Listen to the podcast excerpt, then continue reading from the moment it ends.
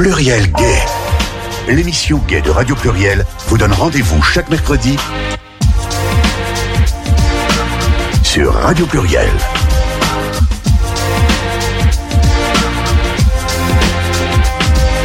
Interview, débat, actualité, agenda. Eh bien, bonsoir à tous, bonsoir à toutes et merci de nous rejoindre pour cette nouvelle, ce nouveau numéro de Pluriel Gay euh, qui sera ce soir euh, consacré, euh, comme toutes les années avant le début du festival, donc au festival Écran Mixte qui va commencer la semaine prochaine, le 2 mars. Donc, j'aurai tout à l'heure en studio Yvan Mitifio, directeur artistique, et aussi Thérèse, Thérèse Anotta, qui est bénévole au festival Écran Mixte. Mais auparavant, nous allons entendre Olivier Leculier, qui est le président du Festival Écran Mix, que nous sommes allés voir directement dans les locaux du, du cinéma, j'allais dire, dans les locaux du festival. Et on va l'entendre tout de suite. Et on revient après, après cette interview. Je suis au sein des saints, je suis arrivé dans le sein des saints. The, place to be. En compagnie d'Olivier Leculier, tu es le président de l'association Écran Mixte qui organise le célèbre désormais festival Écran Mixte de Lyon. Ça fait quelques années, peu d'années en fait, euh, que tu es président alors que le festival existe depuis euh, plus de dix ans maintenant. Tout à fait, ça fait, ça doit faire cinq ans maintenant que je suis président du festival. Euh, du coup, ça s'est fait de manière euh, un peu naturel et puis euh, progressivement. Euh, j'ai d'abord été spectateur et fan du festival pour sa programmation, pour ses propositions artistiques, donc je, venais régulièrement. Et puis à un moment donné, je me suis dit bah, pourquoi pas donner un coup de main? Donc après, été simple bénévole à donner un coup de main pour l'organisation du festival. et à un moment, il y a quand même une crise un peu financière dans la structuration du festival où un peu les équipes ont été démotivées, notamment au moment où la, la région c'est un peu désisté euh, euh, au niveau des financements. Du coup, là, je me suis dit, bah voilà, moi, je peux peut-être apporter euh, avec mes, je, je, je, suis gestionnaire dans, c'est mon métier, donc du coup, je, je peux peut-être apporter des choses pour le financement, pour la structuration du festival, qui apporterait à ce qui existe déjà. L'équipe en place était super. il y avait déjà plein de bénévoles très engagés, avec des compétences et une ligne artistique très intéressante. Voilà, donc je me suis proposé j'ai été élu, comme dans toute association, voilà, on se propose et puis après c'est les autres qui choisissent. Euh, et voilà, et puis après du coup, euh, moi j'avais une façon euh, d'imaginer justement comment structurer tout ça et j'ai essayé de le mettre en place. Et sans être trop prétentieux, je crois que ça, ça, a, ça a plutôt pas mal marché pour l'instant. Euh, puisque effectivement euh, le, le, festival d'un budget de 12 000 euros est passé à un budget de 120 000 euros, a été multiplié par 10, sa fréquentation a été multipliée euh, par deux ou trois, je sais plus, mais enfin en tous les cas c'est aussi c'est aussi monté en puissance et puis le nombre de séances évidemment aussi, on passe de 25 maintenant à, à quasiment entre 70 et 80, donc tout ça a pris de l'ampleur. Euh, bah, pas que grâce à moi, grâce à toute l'équipe évidemment, les bénévoles, l'équipe en place. voilà, c'est une place qui est fragile, celle de président, parce que du coup, euh, on est euh, on est élu par les membres de l'association. Donc voilà, c'est pas ad. Donc je crois que déjà, je me dis que ce qui est fait n'est plus à faire et ça, en tous les cas, la structuration du festival existe, existera euh, après moi. Donc voilà, c'est, je crois, c'est là la meilleure chose que je puisse faire. On peut rappeler que tu es quand même, c'est important aussi de le dire, que tu es contrôleur de gestion au TNP. Oui, oui, oui, oui, tout à fait. Je suis arrivé au TNP par le biais des CNP, en fait, euh, Feu CNP, euh, qui à l'époque était euh, le cinéma le plus important sur Lyon au niveau de la réessai et même en France, avec un réseau de neuf salles. C'était un, un, gros complexe et du coup, j'étais spectateur et j'allais dans leur salle. Et puis du coup, effectivement, quand, moi ayant fait des études plutôt de gestion pour avoir un parcours, euh, euh, je vais dire, euh, respectable. et du coup, quand même, ma passion du cinéma a fait que j'ai bifurqué vers, vers les salles de cinéma et, et j'ai rejoint l'équipe des CNP pour un stage et puis pour des remplacements, etc. Et j'ai d'abord intégré l'équipe des CNP jusqu'en 98. Puis, quand les CNP ont été vendus, je suis resté avec l'équipe du TNP puisque c'était à l'époque la, la, seule et même société. Quoi. Donc, donc voilà, donc c'est d'abord un l'amour du cinéma qui m'a amené vers le théâtre. Mais maintenant, effectivement, j'ai découvert le théâtre et j'y vais avec grand plaisir régulièrement. et voilà, c'est un complément par rapport au cinéma on est toujours obligé de parler de sous quand on parle d'événements, euh, même culturels. Malheureusement, je dirais, ça devrait être autrement, mais c'est comme ça. Il faut trouver des financements. Alors les financements, tu as un peu évoqué tout à l'heure le financement de la région qui avait disparu, mais je crois que il est revenu celui de, la région. Vous avez retrouvé euh, vos lettres de crédit auprès de la région. Oui, c'est ça, effectivement. Donc il y a eu cette crise, effectivement, au moment où la subvention a été supprimée. Puis après, effectivement, on a rediscuté, on a refait des demandes de subvention, comme ça euh, chacun fait, et du coup. Au, regard de ce qu'est le festival, euh, de sa qualité, de ses propositions artistiques. Euh, effectivement, la, région est revenue et nous a de nouveau accompagnés financièrement, et même de façon assez importante et qui nous a permis de faire de, enfin en tout cas de faire grandir le festival par cet accompagnement mais de la même façon que la métropole de Lyon l'a fait que la ville de Lyon l'a fait euh, et que et que aussi la DILCRA au niveau national euh, a, pu le faire. Donc il y a eu un accompagnement régulier, une montée en puissance régulière des, des différents financeurs euh, publics. Euh, avec aussi euh, la, la, DRAC et le, enfin la DRAC en tous les cas depuis deux ans nous accompagne et, et, on espère que ça va se pérenniser. J'ai vu aujourd'hui qu'il y avait un, un article paru sur le web, sur le site du CNC annonçant euh, la première compétition internationale d'écran mixte avec un long article. Donc je me dis peut-être que c'est de bon augure pour que le, euh, le logo du CNC ou qu'en tous les cas la DRAC nous, nous, euh, nous, finance de manière plus structurelle. Il y a du financement privé au festival. La, la recherche de nos financements pour l'instant euh, s'est dirigée principalement vers les collectivités publiques pour effectivement une aide un peu structurelle. et puis comme quand même les fonds euh, publics pour la culture viennent à manquer, c'est compliqué pour tout le monde. Euh, c'était pas simple en fait de demander euh, en partant de zéro, de demander de demander beaucoup ou même euh, un peu d'argent. c'était c'était c'était pas simple d'obtenir. et donc du coup la, la seule solution c'était de se diriger vers des privés pour dire bon bah à un moment donné ce que ce qu'on peut pas avoir d'un côté il faut aller le chercher ailleurs.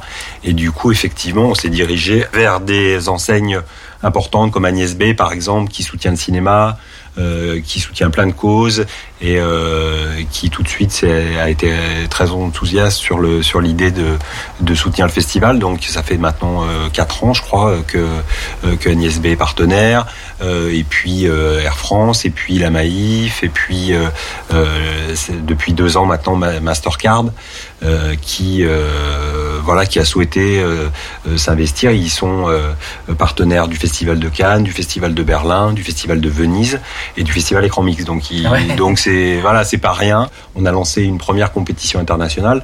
Ça, euh, Salomé et, puis Yvan pourront vous parler plus de manière plus développée du programme. Mais en tous les cas, ce qui était important, c'est que pour cette compétition, il y a une dotation mhm. euh, et une dotation de 10 000 euros. Donc, ce qui est beaucoup pour euh, pour les festivals, parce que quand on regarde un peu nationalement les même les grands festivals, c'est une dotation qui est très qui est très correcte, on va dire, et pour et du coup qui sera divisée en deux, 5 000 euros pour le, le, réalisateur ou la réalisatrice qui aura gagné le Grand Prix Écran Mix Mastercard euh, et, euh, et 5000 euros pour le distributeur du film, parce que souvent ce sont des films qui n'ont pas encore de distribution française. Ça, explique peut-être l'article dans le CNC. C'est vrai que la compétition suscite l'intérêt. On voit que là, il y a eu un article dans, le, dans les Arocs aussi, euh, un peu plus que les années précédentes où on avait, euh, on n'avait pas encore de compétition. Donc voilà, on va voir. En tous les cas, c'est une année test et puis mais cet accompagnement de Mastercard pour la dotation joue aussi un rôle important parce qu'elle donne de la valeur au prix et que et que du coup ça va en faire quelque chose. Euh, après à nous d'en faire quelque chose de plus important encore avec de la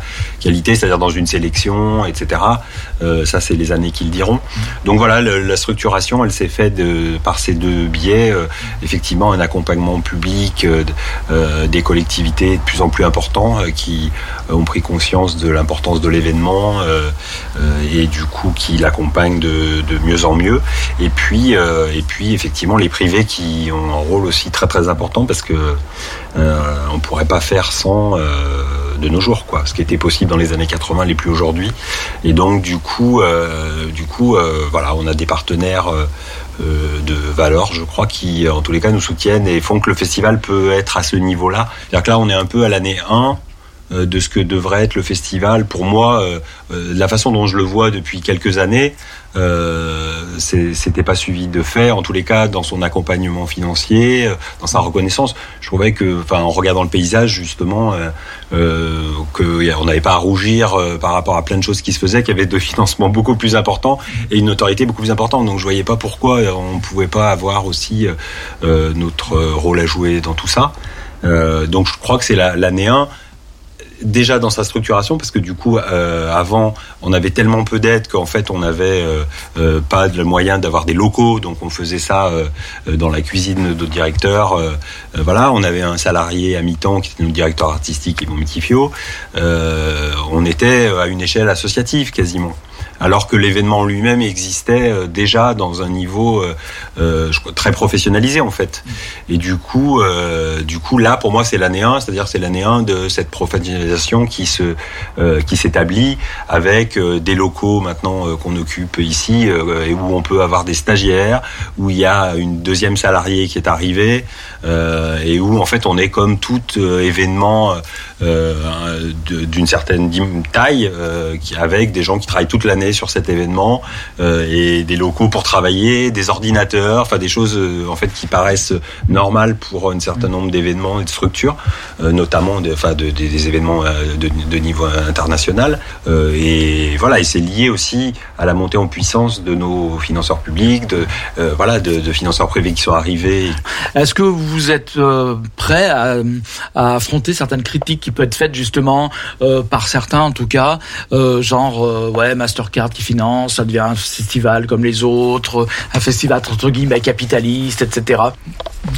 Bah, c'est ouais, c'est une bonne question, mais euh, c'est compliqué quoi. C'est-à-dire, c'est où effectivement on arrive à faire euh, euh, sans les gens et les personnes qui ont d'argent, et auquel cas, il faut quasiment aussi se couper de l'État et à un moment donné se dire bon, on est en révolte contre un système et on fait sans tout ça. Ce que je respecte totalement. D'autres font ce choix, donc c'est très bien. Euh, nous, dans l'ambition un peu qu'on a justement de rendre visible et de faire venir John Waters ou euh, d'avoir de, faire des propositions artistiques et de recevoir des artistes, de faire tourner la bande-annonce à Yann Gonzalez ou à Alexis Langlois. Euh, bah, ça demande un peu d'argent quand même. Et l'argent, euh, nous, on n'en a pas. Euh, donc, faut aller chercher là où il est. Et, effectivement, c'est où solliciter euh, les, bah, les collectivités euh, et telles qu'elles soient. Parce que, par exemple, la région, bah, c'est nos impôts aussi. Et je vois pas pourquoi on percevrait pas des subventions de la région bah, parce que c'est le parti de Laurent Wauquiez. voilà, je non, on, demande de l'argent, on nous le donne et on le prend. et après, alors oui, sur la question des euh, des, privés, effectivement, on peut toujours se poser la question de l'éthique, etc. On se la pose. Euh, voilà, avec Mastercard par exemple, on a effectivement regardé qu'ils soutiennent. Euh, on est un festival de cinéma. ils soutiennent Cannes, ils soutiennent d'autres festivals de cinéma. Pourquoi ils nous soutiendraient pas nous? Après, par rapport à notre thématique, effectivement, ils ont une politique en interne qui accompagne des changements sociétaux. Euh, voilà, donc on a fait le choix de dire oui. Euh, on aurait pu peut-être dire non. Euh, voilà, d'autres auraient dit non. En tous les cas, on l'a fait, on l'assume pour ce qu'on sait derrière, c'est-à-dire la capacité à pouvoir exister comme un événement structuré, avoir des salariés, payer des gens, leur donner de l'argent pour qu'ils. Enfin voilà, c'est des choses bêtes, mais c'est important aussi. Je crois qu'au regard de ce qu'on est capable de proposer, j'ai, enfin, on n'a pas à avoir honte de ça.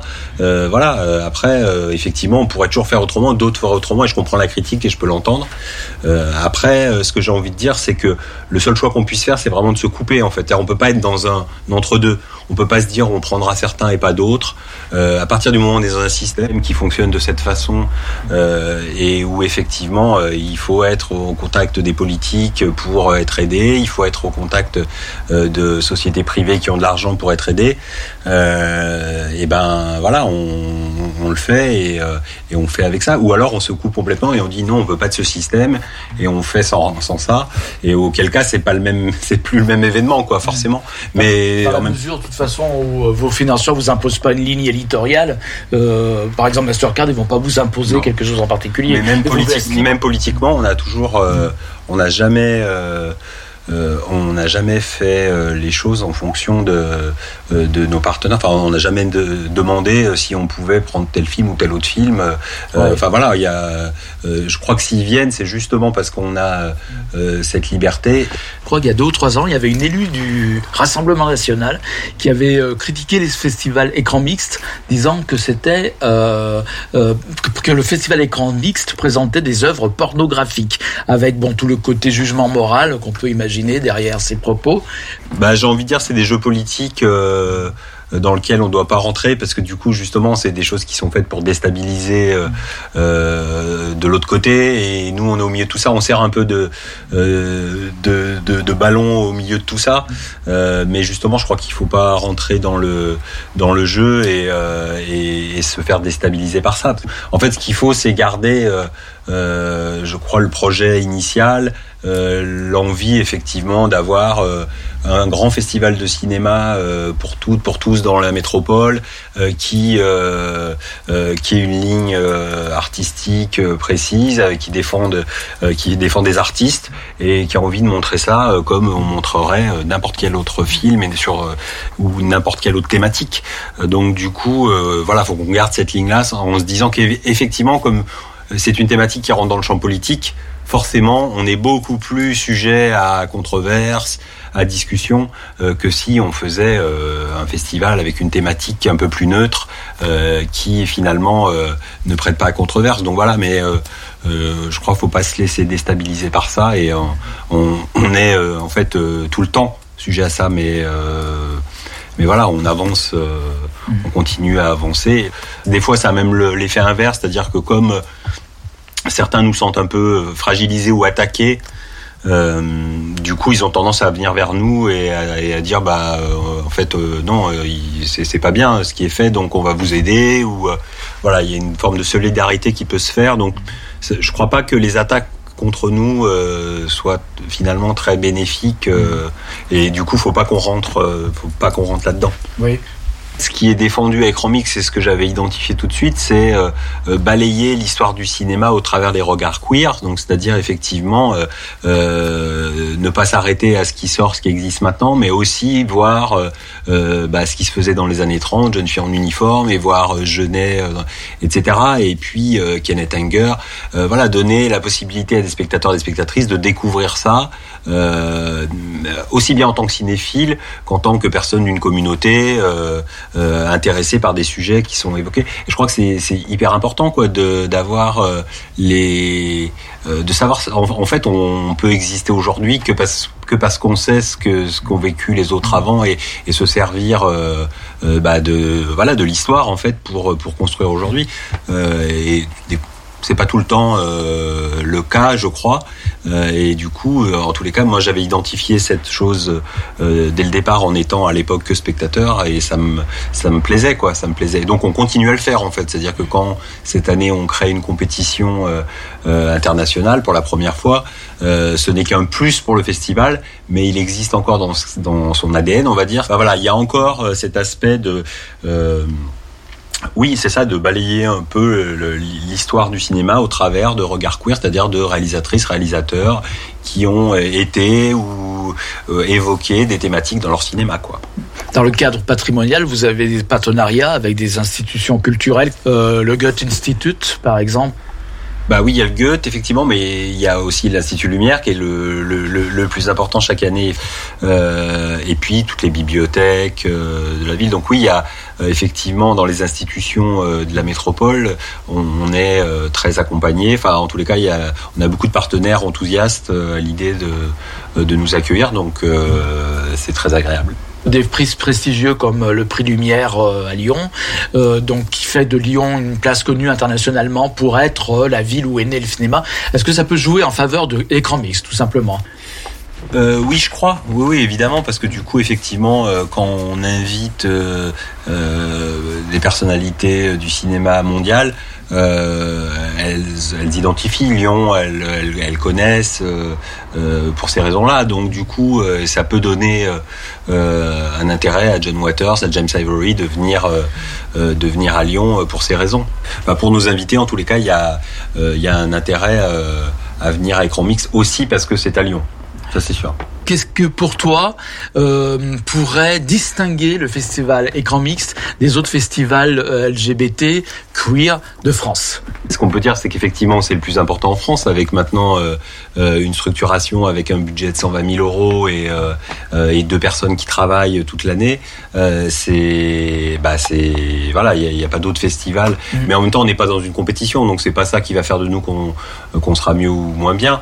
c'est juste que c'est le projet et on en arrive là. Euh, après, euh, après, je crois que chacun a sa particularité. D'autres euh, passent plutôt effectivement des films contemporains qui sont pas encore sortis ou montrent des films qui n'ont pas de sortie et sont plutôt sur l'idée de montrer ce qui existe aujourd'hui et les propositions artistiques qui, naissent. voilà, nous on a on a quand même plutôt un regard tourné vers le passé avec la présence de, de réalisateurs et de réalisatrices euh, et puis maintenant ce, ce, volet compétition. Mais euh, je crois pas, on fait pas la compétition avec les, autres. C'est juste que le projet est là, que pour le faire exister, on a besoin d'avoir ce dimensionnement et que du coup, euh, euh, ça, s'est fait comme ça, quoi. Voilà. Et après, chez, les autres, chacun effectivement euh, a son, sa particularité et, et, et tant mieux que voilà, qu'il y ait de nombreux festivals qui existent et euh, voilà, ce qu'on, donc ce qu'on peut dire aussi, c'est que maintenant on est devenu le second festival de la métropole de Lyon après Lumière, quoi. En termes à la fois de nombre de, alors encore une fois pas dans la qualité parce que là c'est très subjectif, euh, mais euh, en ce qui concerne le nombre de séances sur le nombre de lieux, c'est-à-dire plus de 70 séances sur 20 à 25 lieux de la métropole, il n'y a pas d'autres festivals de la métropole qui font mmh. qui font ça, même s'il y en a d'autres qui sont très bien et qu'on et, et qu'on suit, qu'on aime beaucoup. Mais voilà, donc du coup. Euh, c'est important aussi pour nous. Moi, ce que je propose, c'est que tu nous fasses visiter les lieux. ça va être vite fait. Hein. Ah oui, oui. mais, quand même, vous avez des beaux locaux propres, lumineux. Les nouveaux locaux d'écran mix, effectivement, au 1er octobre, qui sont juste à côté du Comédia, euh, ont la particularité euh, eh ben, d'être bénis par John Waters et sous la menace de Divine. Euh, donc de, de personnalités euh, cultes pour nous. Et du coup, voilà, donc il y, y a, une décoration qui va dans ce sens. Et puis après, euh, euh donc il y a Yvan Mitifio, notre directeur artistique, et puis Salomé Viera qui est arrivé cette année, qui travaillent tous les deux bah, toute l'année parce que du coup, un festival de cette envergure, ça se prépare bien en amont avec toute une logistique et, et, surtout la mise en place de la compétition cette année. C'est pas un grand bureau, ça fait je sais pas quoi. allez, va 12 mètres carrés, non, peut-être un peu moins 10-12 mètres carrés, mais euh, c'est nettement mieux que ce qu'on avait avant où on travaillait sur une table de cuisine euh, et euh, c'était des réunions vite fait. voilà, donc là au moins on travaille, je crois, un travail qui se fait dans de bonnes conditions, avec beaucoup de lumière et surtout, comme c'est des bureaux de coworking, on peut bénéficier. On va aller voir là-bas. si vous voulez. La salle. Il y a des toilettes. Des toilettes. Et la, et la salle de, de réunion. Euh, euh, voilà, très grande à disposition, grande salle de réunion où on peut réunir tous nos bénévoles et un écran pour euh, vous visionner aussi des films euh, de la sélection, les montrer à nos bénévoles. Avec deux canapés.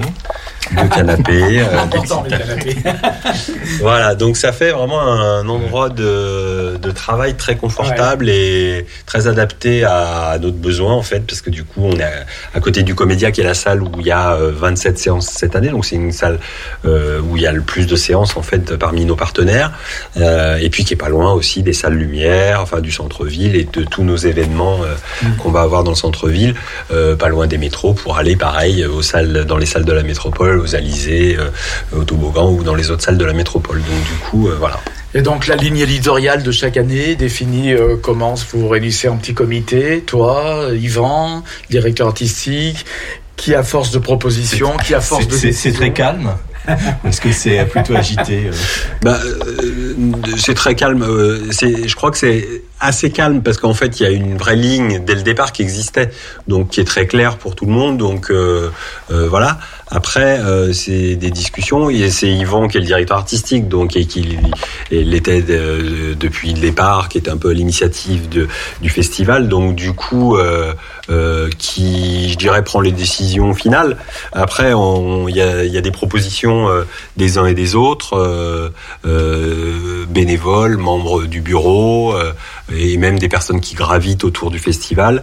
et voilà, et on les accueille. Et puis effectivement, après, il y a des choix qui sont faits sur ces propositions au regard de la ligne qu'on essaie de tenir. Ça, voilà, on, essaie de, de, construire quelque chose qui soit le plus complet possible et le, qui enferme le moins le festival. Euh, c'est-à-dire effectivement qui donne la possibilité à toutes et à tous de, de trouver euh, son compte dans des propositions qu'on fait qui peuvent aller euh, de choses très modernes et très euh, bah, pas pointu, mais en tous les cas euh, euh, avec une modernité qui parfois peut dérouter. je parle d'Alexis Langlois, par exemple, qui est très, voilà, qui est un jeune cinéaste très suivi et qui sera là cette année. Et puis des choses effectivement plus classiques avec Pierre Paolo Pasolini pour le coup, et il est venu Nineto d'Avoli. Voilà, donc là, y je crois qu'il y, en a pour tout le monde du coup, et, et, et ça euh, je crois pas que ça dévalorise la ligne, euh, la ligne éditoriale. C'est-à-dire que c'est au contraire euh, essayer d'avoir le prisme le plus large par rapport à notre thématique. Et là-dessus, on est assez d'accord. Yvan le voit aussi comme ça. et puis les, membres du bureau et l'équipe de bénévoles est là aussi pour ça parce qu'ils adhèrent à ce, mode de fonctionnement, enfin à cette volonté de. Donc euh, on pourrait parler un peu du travail des bénévoles. Combien y a-t-il de bénévoles déjà euh, dans l'association? Alors cette année c'est le plus le, plus grand nombre qu'on ait qu'on ait euh, eu, c'est on, on, va être 50 là bénévoles, donc c'est c'est très normal. Alors à la dernière réunion, on était les 50 ne pouvaient pas être là, mais je crois qu'on était bien une bonne trentaine ou un peu plus même. Hein, tout le monde, enfin voilà, il y avait il restait peu de place, il n'y en avait plus du tout d'ailleurs. donc voilà, donc euh, et ils ont évidemment un rôle euh, très très important euh, parce que malgré le fait qu'on ait deux salariés maintenant, voilà ce, ce niveau de d'événements, festival et ce genre d'événements, ça se ça peut pas se faire à deux personnes simplement qui travaillent. Mmh. il faut il faut aussi d'autres forces et d'autres compétences et donc on les trouve dans nos bénévoles. C'est toute génération confondue. Il y a des gens qui sont là, très motivés, très fiers de de participer à tout ça et, et qui nous accompagnent aussi parce qu'on on aime bien avoir leur retour, leurs idées, euh, voir ce qu'ils pensent. Et puis euh, des gens plus, euh, voilà, plus âgés avec plus d'expérience, qui peuvent là amener leur sagesse ou leurs compétences justement, et à tous les niveaux, quoi que ce soit dans la logistique. Oui, parce qu'il y a tout le travail en amont du festival, puis après arrive la, grande semaine décisive. donc là, il faut que tout le monde soit mobilisé. Bah oui, oui, parce que des fois, on a à certains moments cinq ou six événements qui se passent en même temps sur toute la métropole. Et à chaque fois, c'est des invités qu'il faut amener, c'est des donc et accompagner. C'est euh, des euh, discussions en salle qu'il faut mener, euh, c'est des spectateurs et des spectatrices qu'il faut accueillir à l'entrée des salles. Donc tout ça, ça fait beaucoup beaucoup de monde, sachant que tout le monde en plus n'est pas disponible. Donc faut au moins avoir le double de personnes pour être sûr qu'on on aura bien bah, le, nombre de personnes nécessaires à faire que tout ça se passe dans les meilleures conditions. Quoi. Donc du coup, je crois que c'est à minima 50 euh, effectivement. On va voir cette année, mais on sera peut-être par moment à flux un peu tendu parce que justement, euh, euh, voilà, il va y avoir beaucoup de choses quoi, avec la compétition, un jury, chose qu'on n'avait pas l'habitude. En plus de tous nos invités, il y aura cinq personnes qui sont jury du festival, qu'il faudra accompagner tous les jours dans les salles, etc. et on peut pas les laisser en liberté comme ça non plus. Donc il y a il y, a tout ça qui doit qui va aussi se mettre en place en plus de tout ce qu'il y avait habituellement quoi.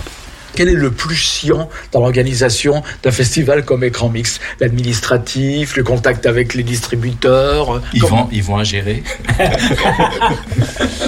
Euh, le plus chiant. Euh, en fait, euh, euh, en fait, quand on fait euh, un événement comme celui-ci, forcément, euh, oui, il y a plein de contraintes et il y a toujours des en fait, il y a toujours des problèmes.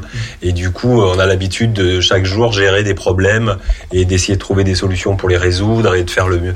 Donc, donc, je dirais que ce qui est le plus chiant, c'est ça, parce que c'est effectivement assumer des choses, c'est une charge mentale et du coup, c'est ce qui est le plus pénible, on va dire.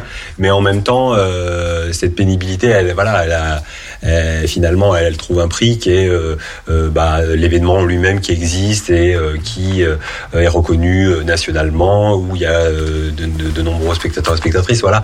Mais c'est peut-être ça le plus compliqué. Après, le reste, c'est, j'ai envie de dire, un peu le quotidien de tout événement et toute entreprise, en fait, où avec des logistiques à gérer, effectivement, du, des papiers à faire. Mais voilà, il y a une organisation interne qui fait que euh, chacun est un peu à sa place et peut euh, euh, faire, faire que tout ça se passe au mieux au regard de ses compétences. voilà. Mais mais c'est plutôt en fait globalement du plaisir quoi en tous les cas quand on construit quelque chose et qu'on est sur une phase qui de développement et que ça marche euh, c'est évidemment du plaisir. Là, on est dans quelque chose de très positif puisque ce qu'on entreprend en fait euh, a tendance à réussir et est reconnu. Euh, donc j'ai envie de dire, pour l'instant, on a, ouais, on il y a même pas. oui, il n'y a pas à être fier de ça. C'est normal qu'on soit, qu'on arrive à faire tout ça parce qu'on est, on est quand même soutenu, porté par, bah, par notre environnement, quoi, globalement, qui est quand même plutôt positif, quoi. Avant de te remercier de nous avoir reçus donc dans les locaux d'écran mixte, j'aimerais savoir quel serait ton souhait le plus cher que tu voudrais voir exaucé pour les prochaines éditions du festival écran mixte. Euh, alors, euh, bah, il y a deux choses en fait. J'aimerais bien que ce qu'on vient d'entreprendre avec la, compétition euh, dans le temps s'installe et soit, considéré comme une référence, une réussite, ce qui n'est pas le cas pour l'instant. Les gens vont découvrir et, et on verra si ça, si ça a un impact positif à l'avenir. Donc ça, j'aimerais bien que ça réussisse puisque euh, on, commence. Euh, et puis sur les choses, les invités, etc. Euh, moi, la personne que j'aimerais le plus voir à Lyon euh, dans ma cinéphilie et, euh, et pour lequel je, je souffle à l'oreille d'Yvan depuis quelques années. Mais pour l'instant, ça s'est pas fait euh, parce que pour pour X raisons, parce que il n'était pas disponible à certains moments et puis aussi parce que du coup, sa cinéphilie est particulière. C'est pas non plus un cinéaste très connu. Quand on invite James Ivory, par exemple, bah là, voilà, il est identifié, il va faire venir. et ce réalisateur est anglais. et il s'appelle Terence Davis. Et, euh, et il est euh, pour moi bah, le dernier grand réalisateur euh, queer euh, euh, vivant parce que du coup bah voilà Derek German est mort et il est de cette époque-là, c'est il visait sa trilogie c'est les années 70 et, et, je trouve que on, on, le cite assez peu finalement, il est assez peu montré, assez peu voilà. Et c'est quelqu'un que je respecte beaucoup, c'est quelqu'un qui me touche beaucoup parce qu'il a un peu le même quasiment le même parcours que moi, il a commencé, il était comptable jusqu'à ses 30 ans je Et puis, euh, à un moment donné, il a euh, euh, dit que sa vie, en fait, c'était pas ça et que c'était le cinéma. Et du coup, il est, voilà, il est, il est parti, il a réalisé des films, il était en sélection à Cannes. Enfin, voilà. donc ça, j'aimerais beaucoup qu'on accueille Terence Davis dans les années à venir. Bah, merci en tout cas, Olivier, de nous avoir accueillis dans les locaux d'écran mixte. Et je précise que j'étais en compagnie de Gilles pour la prise de son. On souhaite à tout, toute l'équipe d'écran mixte un excellent festival. Merci, donc, qui commence le 2 mars 2022. Ça sera la 12e édition. 12e édition, tout à fait. Euh, merci à toutes et à tous. Et puis, euh, euh, merci à Gérald de te déplacer, de vous être déplacé avec Gilles tous les deux. Merci Olivier. Merci. Pluriel Gay. L'émission Gay de Radio Pluriel vous donne rendez-vous chaque mercredi sur Radio Pluriel.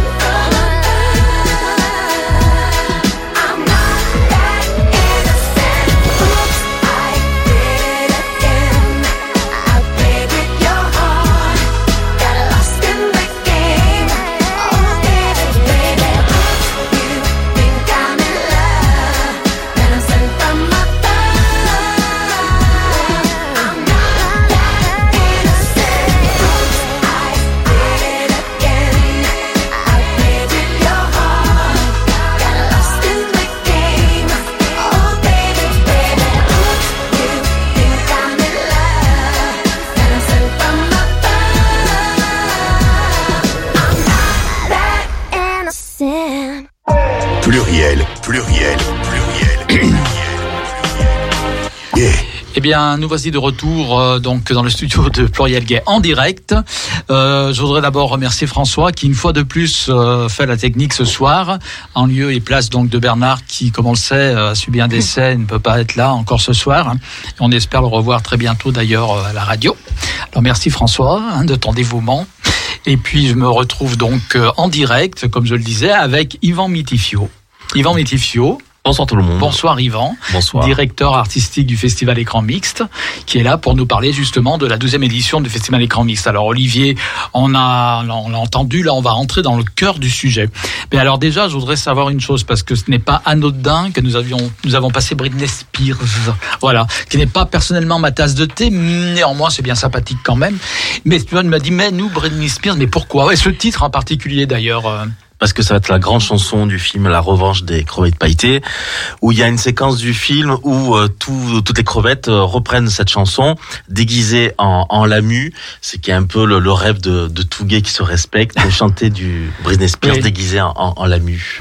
D'accord, bon, bah, ma foi. Donc, le- les crevettes pailletées, donc, euh, ce qui est la deuxième, le deuxième film, le deuxième volet, je dirais, c'est la suite des crevettes pailletées qui avait déjà été présenté au Festival Écran Mix et qui est représenté à nouveau cette année.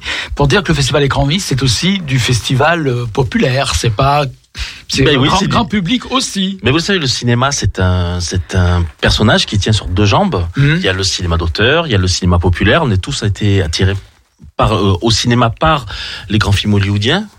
Et euh, donc, euh, donc Écran Mix aussi s'inscrit là-dedans. On, on passe des, des, des choses très pointues, on passe de- des films de patrimoine, euh, des focus aussi sur euh, sur un aspect de, de, de l'histoire du cinéma queer, euh, des, des auteurs aussi très expérimentaux, un peu plus underground, et puis aussi bien sûr des grands films fédérateurs.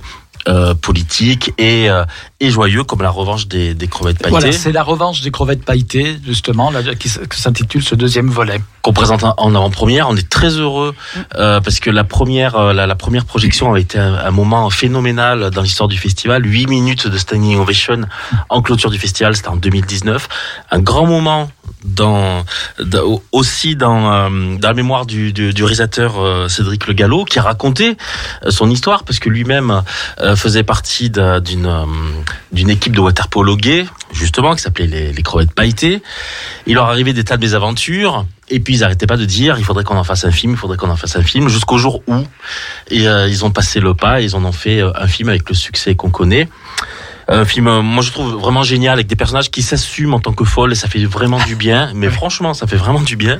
Bah, ils sont pas tous folles quand même. Non, non, hein. non. juste- alors justement, c'est très intéressant parce qu'il y a Ouais. des personnages. Effectivement, il y a, il y a des personnages de couple gay aussi beaucoup plus traditionnels.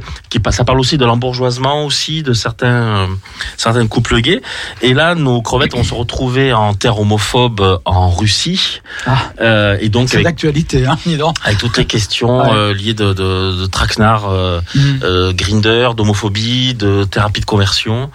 Et euh, Oui, parce que la Russie de Poutine, on le sait, interdit la promotion, La ce qu'ils appellent la promotion de l'homosexualité. Voilà. C'est ça, exactement, la promotion.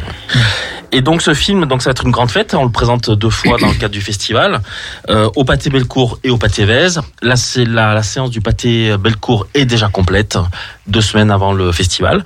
Et il reste encore quelques places au Pâté Vèze en présence de l'équipe. Ne ratez pas ce moment. Ils sont tous là. On va faire gagner des, des blousons, euh, des blousons de, de l'équipe euh, des crevettes. Teresa en veut un. Tu en auras un, Teresa.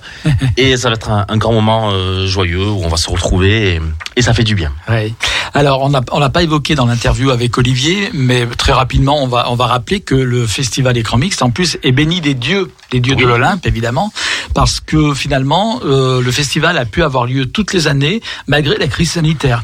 Le- aucun- aucune édition n'a été annulée, en fait. Non, pour nous, le cinéma, c'est en salle, en présence d'un public. Voilà, mais bon, ça aurait, par rapport à la crise sanitaire, voyez, tu vois ce que je veux dire Oui, oui, le- le- le- la situation Il y sanitaire. a eu des festivals qui ont été annulés, ni plus ni moins, mais qu'est-ce qui s'est passé pour Écran Mixte Parce que toutes les éditions ont eu lieu. Ben, nous, il n'était pas question qu'on annule, donc on a attendu la réouverture des, des Ouais. cinémas. Mm. Et on savait en plus que les cinémas avaient besoin d'un coup de locomotive pour relancer un peu, un peu tout ça. Donc euh, l'année dernière, donc en 2021, on a décalé nos dates tout simplement. Et donc l'addition a bien eu lieu euh, en, en juin et elle s'est terminée Voilà. le, le 1er juillet. Et ça permet aussi de relancer la machine, de revenir au cinéma, de revenir au comédia, de revenir au cinéma Lumière, de revenir à l'Institut Lumière, dans les bibliothèques.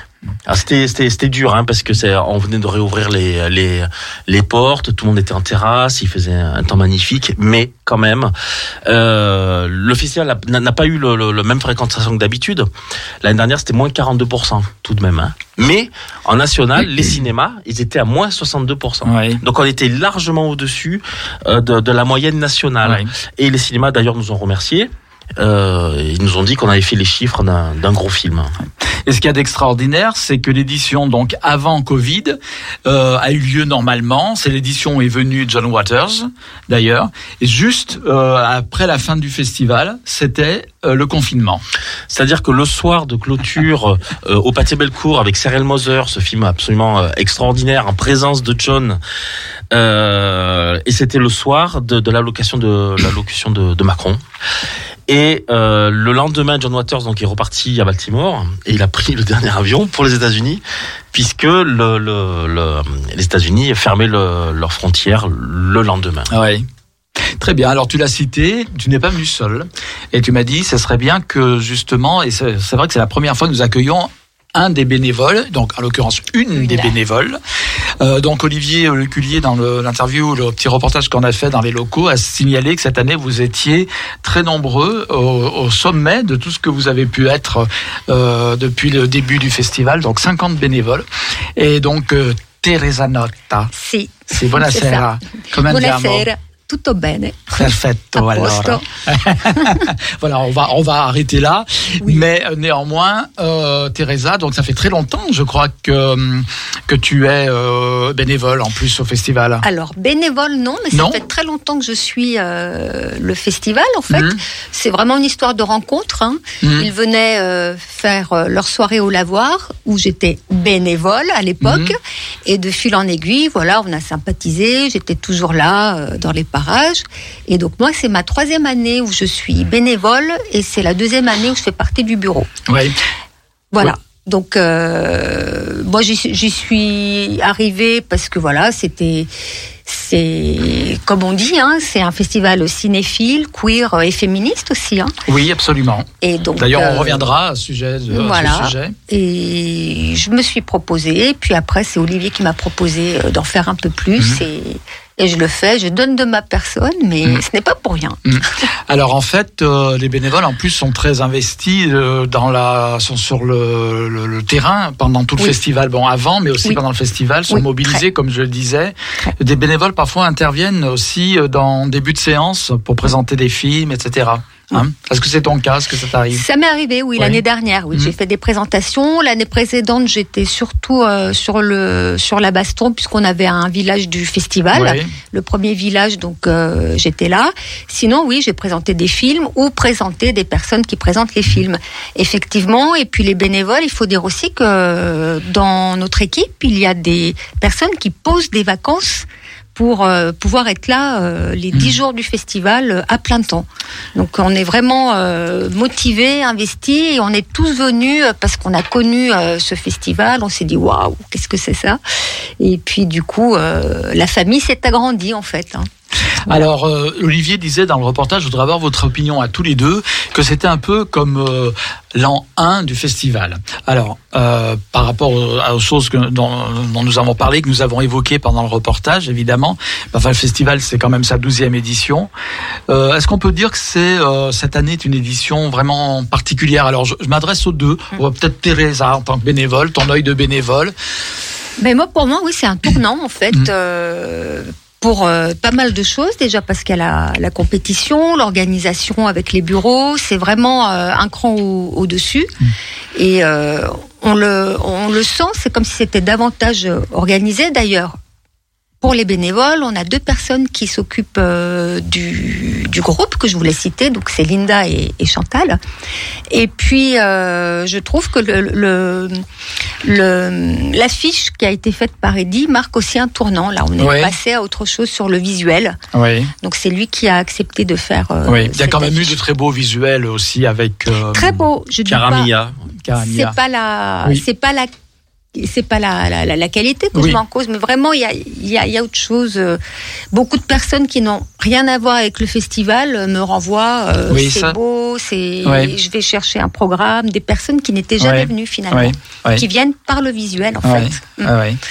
Et puis euh, donc un cran de plus parce que euh, on va être partout à la fois, on va courir comme des fous et puis puis ce sera bien quoi. Ouais, c'est de la bonne adrénaline, ça. Très Mm. bonne. ouais. Et du coup, Yvan, je reviens donc à toi. Donc, Tu peux nous parler vite fait d'ailleurs de cet artiste, puisque Teresa a évoqué la l'affiche. C'est plutôt Teresa. Ah, c'est qui, plutôt euh, Teresa. Alors. Teresa, parle-nous un petit peu. Parle, tu es là, profites-en. Libère la Oui, parole. Donc Eddie, en fait, euh, bah, comment comment on en est venu là Moi, Eddie, je, je suis son travail et puis je le connais, on est on est amis. Et il se trouve que j'ai croisé Olivier au vernissage euh, de l'exposition d'Eddie Dubien au MAC, juste euh, avant le deuxième confinement. Et puis de fil en aiguille, bah là, c'est encore une histoire de rencontre euh, et d'amitié. Hein. On, s'est dit, bah, on va lui proposer ce, visuel cette année, pourquoi pas. Donc euh, Eddie évidemment euh, connaissait euh, écran mixte, je lui en avais parlé, et puis euh, la thématique, il est aussi cinéphile. Enfin voilà, ça s'est fait, euh, ça s'est fait, ça s'est très bien passé entre Eddie et Olivier, et donc sur ce visuel, il y a eu le consensus de tout, de tous les côtés. D'ailleurs, c'est un visuel qu'on va pouvoir voir dans toutes les rues de Lyon, puisqu'elle elle bénéficie, le visuel, comme toutes les années, je dirais, mais encore plus cette année, j'ai l'impression, d'une large publicité sur les panneaux de la ville, etc., de la métropole de Lyon. Yvan. C'est vrai que cette année, il y a quelque chose qui, euh, il y a quelque chose qui. euh, Ouais, alors qui- par rapport qui à l'an passe. 1 déjà. Est-ce que c'est l'an 1 alors du festival? Euh, non, c'est pas là. Hein. Ouais. Non, non, tout- c'est euh, c'est euh, 2.0. Ouais, c'est voilà. 2.0. D'accord. Par contre, euh, donc effectivement, il y a, on a plus de communication euh, cette année. C'est vrai que euh, on a beaucoup plus d'espace de, de- visibilité euh, au, sein de la ville. C'est ce qu'on voulait depuis le début. En fait, c'est un cinéma pour tout le monde. C'est pas du tout un festival cloisonné. C'est un festival qui se destine à tous ceux qui, sont un peu curieux, tout simplement, qui s'intéressent au cinéma, qui s'intéressent euh, à notre histoire collective aussi euh, queer, aux, aux aux, aux alliés, aux étudiants, à tout le monde. Et donc là, vraiment, on a une visibilité extraordinaire quand même. C'est vraiment assez impressionnant. 370 euh, abribus, euh, 70 gros euh, gros panneaux euh, billboard, euh, Ouais. Et même quelques colonnes Maurice. quelques colonnes Maurice, place Croix-Rousse, euh, Place de la République. place de la République. Ouais. Et puis dans le sixième aussi, je crois. hein. Donc euh, effectivement, parce qu'en fait, ce sont des, des espaces qui nous sont offerts en fait par les, les collectivités, par la métropole de Lyon et par la ville de Lyon, et les, les collectivités sentent effectivement qu'il se passe quelque chose et que c'est maintenant qu'il faut euh, qu'il faut nous don- nous donner une, une impulsion supplémentaire. Et là, on est très heureux d'être visible avec ce très beau visuel. Alors ce visuel s'inspire aussi euh, de, de l'univers de, de Pier Paolo Pasolini, Mhm. dont on va fêter là le, le centenaire de la, de, de la naissance. On reviendra de toute façon dessus. Et donc c'est inspiré euh, d'une photo de une photo de tournage du film La Ricotta. Ah oui. Et euh, il nous a fait quelque chose de, de, de très beau qui, qui, si on regarde bien ce visuel, veut dire beaucoup de choses. La ricotta, c'est formidable ce La film. ricotta. Il n'y a pas le comment euh, euh, Orson Welles qui fait une apparition. C'est dans la ricotta ou C'est pas c'est dans La Ricotta que Oui. Orson Welles joue le rôle Oui. du, du metteur en scène Oui, oui. euh, d'un péplum justement. hein, Oui, c'est assez hallucinant ce, ce film. Enfin bref. C'est un film à sketch qui fait partie d'un film qui s'appelle Rogopak. Absolument, Rogopag. absolument. Et donc ce, ce, ce visuel peut faire, enfin, évoque des tas de choses. On voit, on voit un, un, un jeune, un jeune garçon qui, qui tient un écran. Ça peut vouloir dire regardez-moi. re- Ça peut vouloir dire j'existe par la représentation du cinéma. Ouais. Euh, je m'affirme, je tiens moi-même euh, l'écran. J'existe. Ça veut dire aussi beaucoup de choses. Mm. Et dit, et, dit Dumais a vraiment tout compris. Euh, Puis je deviens ce que je suis, puisqu'il dit, euh, donc, euh, a fait sa transition. Et c'est vraiment un sujet qui lui tenait à cœur, hein, de, de mettre. euh, alors il je faut dire aussi. que il y a une douceur dans tout ce qu'il fait. C'est, ça parle à tout le monde. En fait, c'est toujours, euh, toujours pareil. Hein, c'est, c'est universel. Hein, c'est, Et puis il y a la nature toujours. c'est la nature, Oui. exactement. C'est un homme végétal qui est représenté. Tout à fait. Un garçon, un garçon végétal. Et euh, qui fait, fait penser aussi aux, aux flèches de, de Saint-Sébastien. Ah, aussi. Tout à fait. Là, on va loin. Ah bah oui. C'est Une flèche de euh, Saint-Sébastien, C'est évidemment. très, c'est, c'est- c'est très, euh, c'est très sensuel aussi. Donc, ce qu'il faut savoir, c'est que Eddie Dubien, quand même, qui est, qui est une sommité, euh, nous, nous a fait euh, vraiment cadeau de, de, de ce dessin, euh, à une condition, c'est que euh, on, on mette le dessin original aux enchères. D'accord. Au, au bénéfice d'une association de notre choix. Mhm. Et on a choisi immédiatement de MSG, qu'on connaît bien ici, Oui. l'association euh, d'accueil euh, et de support euh, des, des personnes migrantes LGBTQI+, euh, migration, minorité sexuelle et de genre. Et donc, actuellement, on a mis donc le, le, le visuel en, euh, enfin le, le tableau, hein, le- le- l'œuvre, l'œuvre originale, en euh, aux enchères. Aujourd'hui, on en est à 1000 1500 euros. Il y a une enchère qui a été mise hier soir. Et donc, en fait, on a jusqu'au 10 mars pour, euh, pour faire monter les enchères. Voilà. Et on espère qu'elles vont monter parce que ça sera pour, pour une bonne pour, cause. pour la bonne cause, l'association de MSG. Très bien. Donc euh, cette année, on l'a compris, on l'a entendu tout à l'heure avec Olivier, il y a une grande, grande nouveauté. C'est une compétition. Pour la première fois, Écran Mix, le festival Écran Mix s'ouvre à la compétition. En Alors, fait, on, Pourquoi, quand, comment? en fait, donc on est on est un festival de, de patrimoine, matrimoine cinématographique, Mhm. dédié à la mémoire queer, et aussi on a toujours été euh, très attentif à, à ce qui se passait euh, euh, au point de vue création contemporaine dans le monde. Et euh, par de très nombreuses avant-premières, de très nombreux focus. Rappelez-vous ce focus qu'on a fait sur le cinéma contemporain brésilien, Novo Queer Cinema Oui. qui avait très très très, très bien marché. Et euh, plusieurs cinéastes nous disaient que effectivement, ils étaient très ils- lorsqu'ils lorsqu'ils étaient euh, programmés à écran mixte, ils étaient très souvent très honorés. Parce que de réputation, on sait que écran mixte c'est un festival de qualité.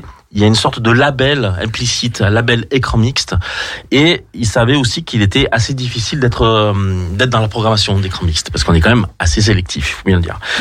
Et on, voilà, il a, il a fallu quand même plus, plus d'une dizaine d'années quand même pour asseoir une réputation, pour, pour asseoir une, un public, une sorte de label, euh, comme, comme, comme je disais précédemment. Et je pense qu'il était temps, c'était le moment de, de créer euh, ce- ce- cette compétition. Euh, la, notion de, de, de compétition entre les œuvres ne nous plaisait pas a priori euh, énormément. pourquoi mettre en compétition, je sais pas moi, un Rembrandt avec un avec un- avec un Picasso? Mais euh, l'idée était quand même de de, soutenir justement euh, une œuvre. Plutôt fragile, donc on a fait une sélection d'œuvres assez fragiles, de pays plutôt empêchés, euh, plutôt des premiers films, euh, plutôt des, des petites productions justement, euh, pour justement grâce à une dotation arriver à imposer le film sur le territoire français et à ce que ce film puisse exister dans nos salles via une distribution traditionnelle. Donc on a fait une sélection extrêmement pointue qui a pris beaucoup de temps. Euh, L'objectif était justement de d'être plutôt défricheur, de, de, de, de trouver des films qui n'avaient pas été primés dans d'autres festivals et que le film naisse vraiment à Lyon. C'est-à-dire que le film euh, qui sera primé parmi ces huit films-là, euh, il sera né à Lyon. Et ça, euh, et ça c'est quelque chose qui, euh, qui est très important pour nous. Alors on est allé rencontrer notre partenaire Mastercard qui, qui nous soutient depuis deux ans. Et on leur a parlé de, de, de ce prix et euh, ils ont euh, ils, ils, ont- ils nous ont donné donc une dotation de, de 10 000 euros pour euh, pour ce Grand Prix euh, qu'on a nommé donc Grand Prix écran mixte Mastercard et comme l'a dit Olivier tout à l'heure 5 000 euros seront destinés euh, à l'artiste et aux artistes qui ont fait le film et 5 000 euros à l'aide à la distribution en France. Si le film trouve entre-temps un distributeur, ces 5 000 euros aideront euh, à, la, à la distribution. Euh, S'il n'a pas de distributeur encore, cet argent sera mis de côté pendant un an, le temps que le film trouve un, un- un distributeur. Et si cet argent-là peut aider à, euh, à un distributeur, à, à- au fait de trouver un distributeur, eh bien, euh, eh bien ce sera le but. euh, ce sera le but. Les films euh, sont visionnés, euh, par exemple, toi, Teresa, Mm. tu visionnes des films, euh, les bénévoles regardent des films ou comment ça se passe? On n'a pas visionné ceux de la compétition, ça Ouais. c'est vraiment Yvan qui fait son choix, mais on a visionné effectivement des, des films de la, de la compétition ensemble dans la salle de réunion dont, dont Ouais. euh, vous, vous, parliez là. Dans, Ouais, ouais. Reportage. Voilà, dans le reportage. Et puis suite à ça, bah, certains bénévoles, après, ont fait des textes. Et c'est drôlement sympa parce que regarder tout seul sur son ordinateur pour faire le texte après, bah, c'était un petit peu compliqué. Et du coup, voilà, c'est là où je dis, c'est ça aussi, c'est un tournant dans, dans l'équipe, en fait, dans la cohésion d'équipe, ouais. Ouais, Effectivement, euh, ce sont les films de la programmation. de la programmation qu'on montre en collectif et la, la compétition a été montée à deux. Mhm. Euh, Salomé Vira, la nouvelle salariée d'écran mixte, Ouais. collaboratrice, Ouais. et, et moi-même. Et donc on a composé une, une, une sélection en se déplaçant en festival, en, en regardant aussi ce qui se faisait dans dans d'autres festivals. Ça a pris beaucoup de temps. On Ouais. a on a on a aussi euh, élagué énormément énormément en fait. hein. Et là, on a fait, je pense, une sélection euh, à deux, donc Ouais. Tu veux, euh, tu veux nous en parler? Et avec le dossier d'Olivier aussi. Mhm. Euh, une sélection à trois, pardon, euh, de, de huit films euh, qui, qui nous paraissent vraiment euh, des, des vrais films de compète. D'accord. Est-ce que tu veux nous en parler de ces films? Bien sûr. donc, euh, do- donc il y a huit films. Il y a à la fois des fictions, à la fois des euh, aussi des documentaires. Trois documentaires. Euh, ce sont pas des documentaires formatés. Ce sont bien évidemment des visions de cinéma, des visions d'auteurs, des films d'art. Alors le premier film est un film taïwanais qui s'appelle A Distant Place, une très très belle histoire. Euh, euh, voilà.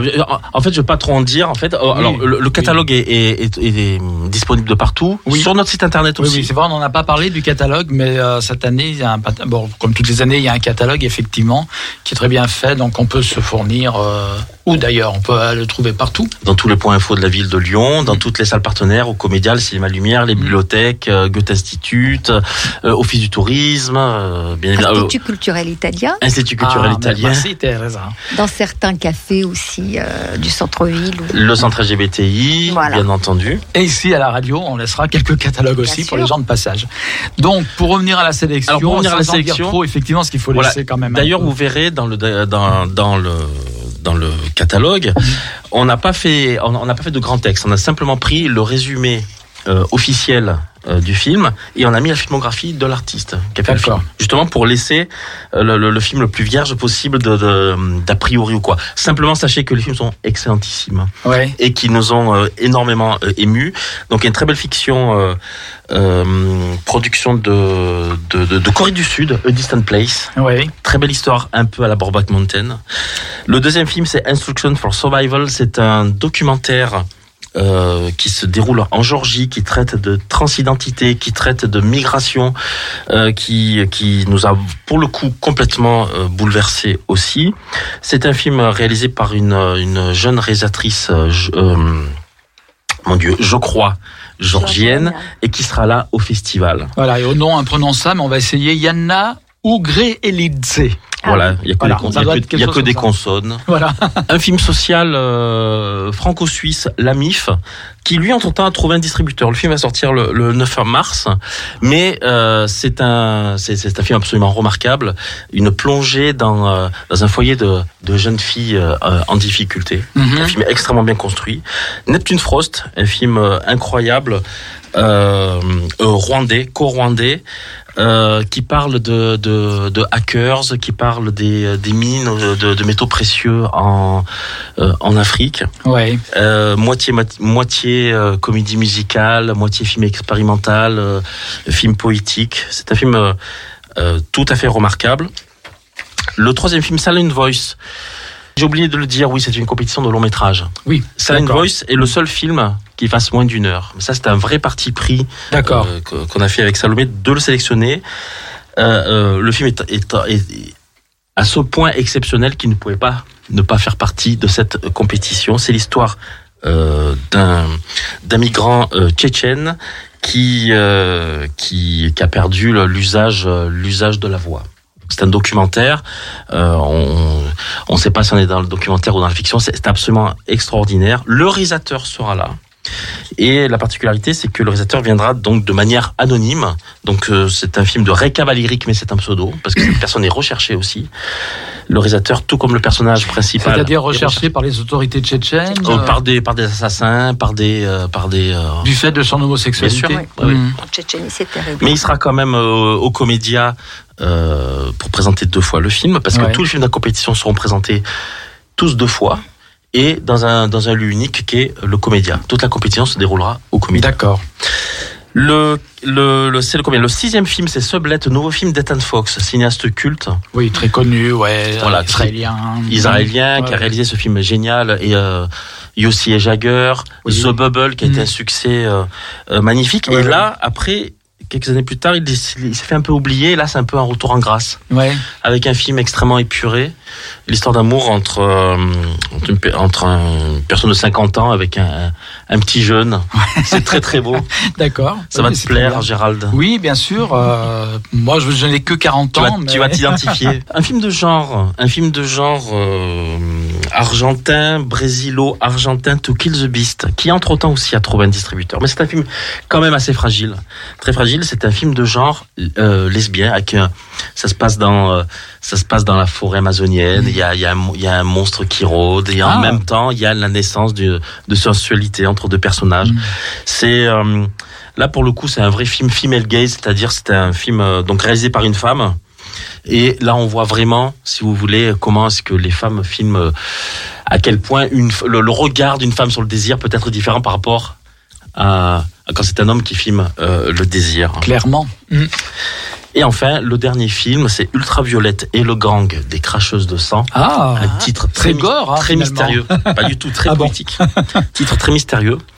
Euh, c'est pas vraiment un documentaire, c'est un film d'art en fait qui fait Ouais. penser un peu. On est, on est un peu chez Man Ray. Euh, c'est un montage vidéo de cette sorte d'hymne à la liberté euh, sur des femmes du, du début du siècle. Le réalisateur euh, sera là aussi euh, au, à cette compétition, puisqu'il y aura donc la présence de de, de, de trois équipes de films oui, durant cette, cette compétition. d'accord.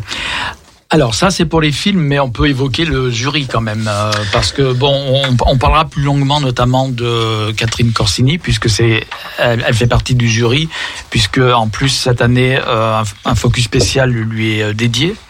Mais Catherine Corsini, donc euh, qui est membre du jury, et au total il y a cinq- Présidente du jury. présidente, présidente, Présidente, oui. du jury, Catherine Corsini, donc la réalisatrice, et euh, on peut un peu parler du jury, donc justement. Euh, Donc voilà, donc ces films-là maintenant sont proposés au jury et au public. ouais, Euh, et donc on a composé donc un, un- un jury, on a tenu à, à la parité. D'abord c'était des gens qu'on qu'on aime et qu'on respecte. Donc euh, Catherine Corsini qui venait d'avoir la, la Queer Palme à Cannes avec euh, La Fracture, Ouais. un film social euh, tout à fait réjouissant, qui- Oui. qui, parle aussi d'un couple lesbien, Oui. euh, sans que ce soit vraiment le sujet. C'est ça. euh, Oui, c'est ça. lié aux problèmes de problématiques de l'hôpital, etc. actuellement. Hmm. Tout à fait. Tourné d'ailleurs dans, dans la région lyonnaise. Ouais. Et Catherine Corsini, donc, qui est extrêmement cinéphile, a accepté tout de suite d'être présidente du jury. Elle m'a simplement dit, j'espère que vos films sont bons. Donc, euh, elle verra à quel point ils sont bons. Et ensuite, on a composé donc un jury de, de quatre autres personnalités. Alors, un autre réalisateur, donc Alexis Langlois, qui est l'enfant terrible euh, du cinéma. Euh, c'est le, c'est le, le nouveau Modovar, c'est le nouveau John Waters, Tout à Et la je- fois. tout à la fois, plus d'autres choses. Hein, il est vraiment dans, dans la mouvance actuelle. euh, Ouais.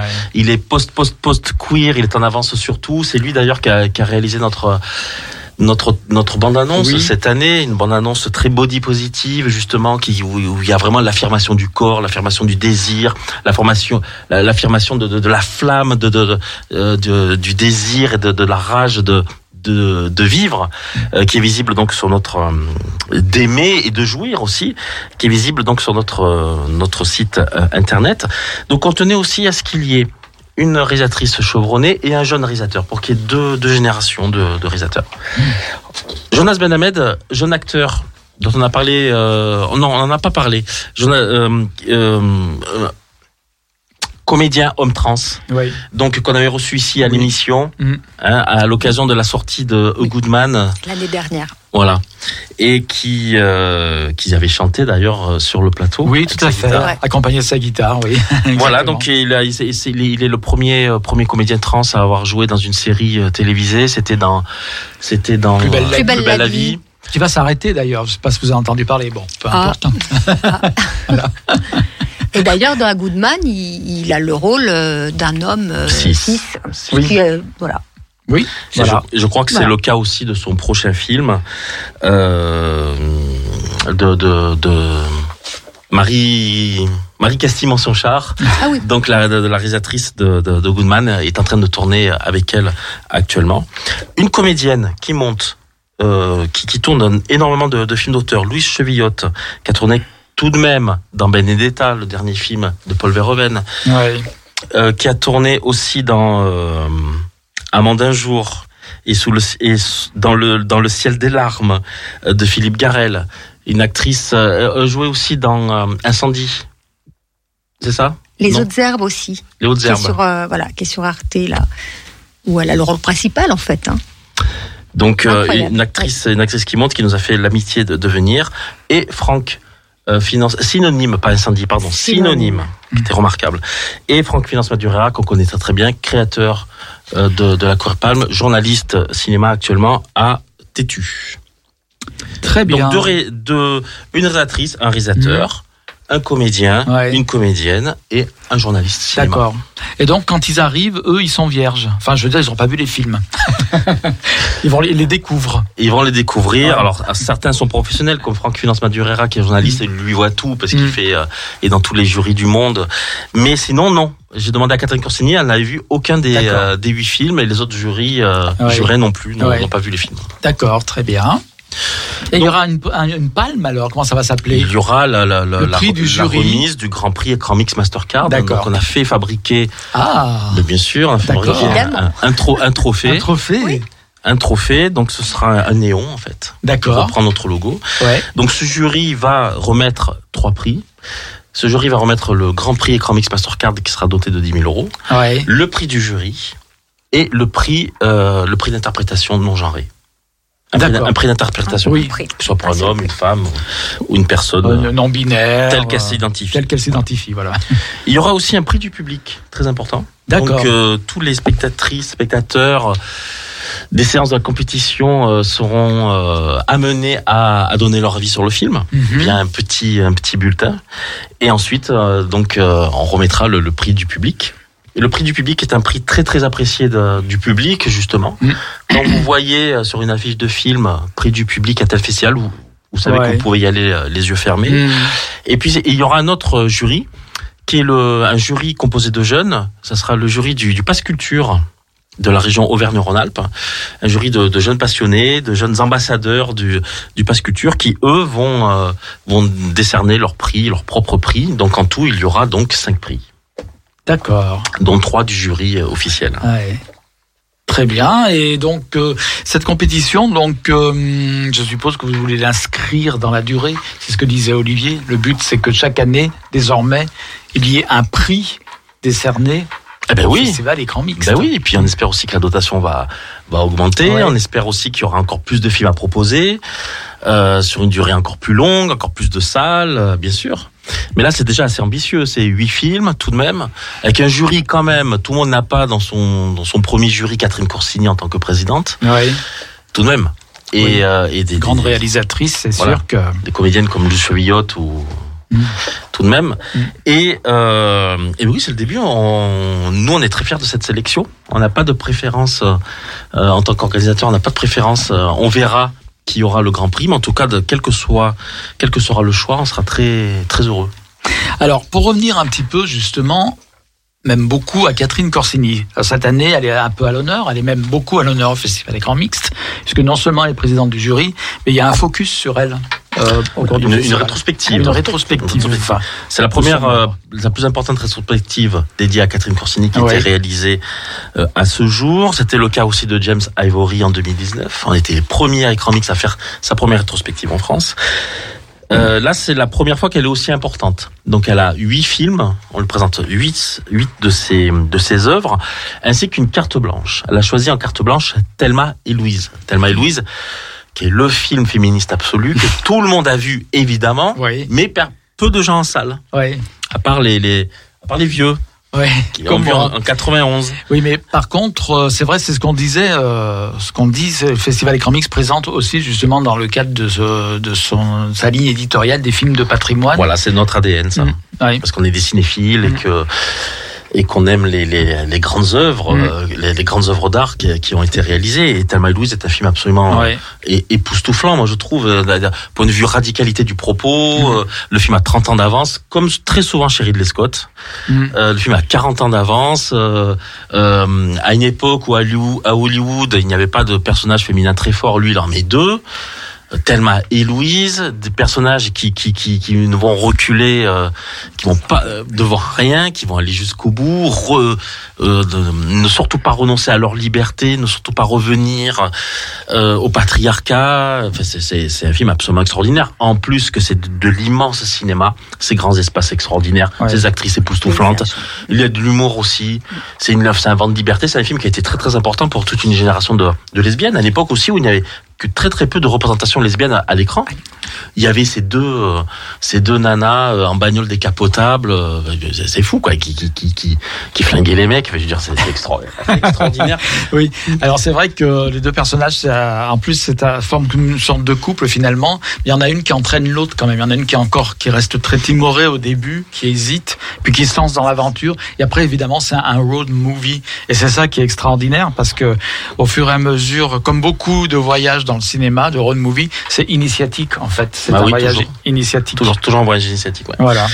Donc ça c'est la carte blanche à Catherine Corsini. On peut rappeler les deux actrices principales quand même euh, de Thelma et Louise. Mais bien sûr. Alors c'est Gina Davis Gina et Davis. Suzanne Sarandon. Voilà. Très certainement leur Suzanne plus beau Sarandon. rôle à, à toutes les deux. Suzanne Sarandon, on peut noter qu'il y a deux grands baisers lesbiens dans sa vie. Il y a celui avec Catherine Deneuve, Oui. dans Les Oui, Prédateurs, dans d'ailleurs, qui va diffusé Tout à fait. euh, au festival. Et dans le film Thelma et Louise, il y a aussi le plus beau baiser lesbien du monde. J'appelle ça un, baiser lesbien. Oui, ça, c'en est un, c'en est est un. Puisque, bon, ceux qui connaissent le film savent dans, savent dans quel contexte. Et c'est le plus beau baiser lesbien du monde, à mon avis. Euh, On peut pas mieux faire, je crois. Voilà. Et c'est Ridley Scott. Ridley Scott. Très bien. Alors Catherine Corsini, euh, huit œuvres. Mhm. Euh, on repasse Les Amoureux, ce film absolument splendide de 94 avec Pascal Cerveau, tout jeune, Tout jeune. qu'elle re- qu'elle repère dans qu'elle repère dans, dans la rue, qui est d'une grâce, d'une d'une d'une- d'un d'un côté instinctif absolument euh, époustouflant. Très très très beau film avec Nathalie Richard. On l'avait passé en 2016, la salle était pleine. On le repasse en 35 mm en présence de Catherine.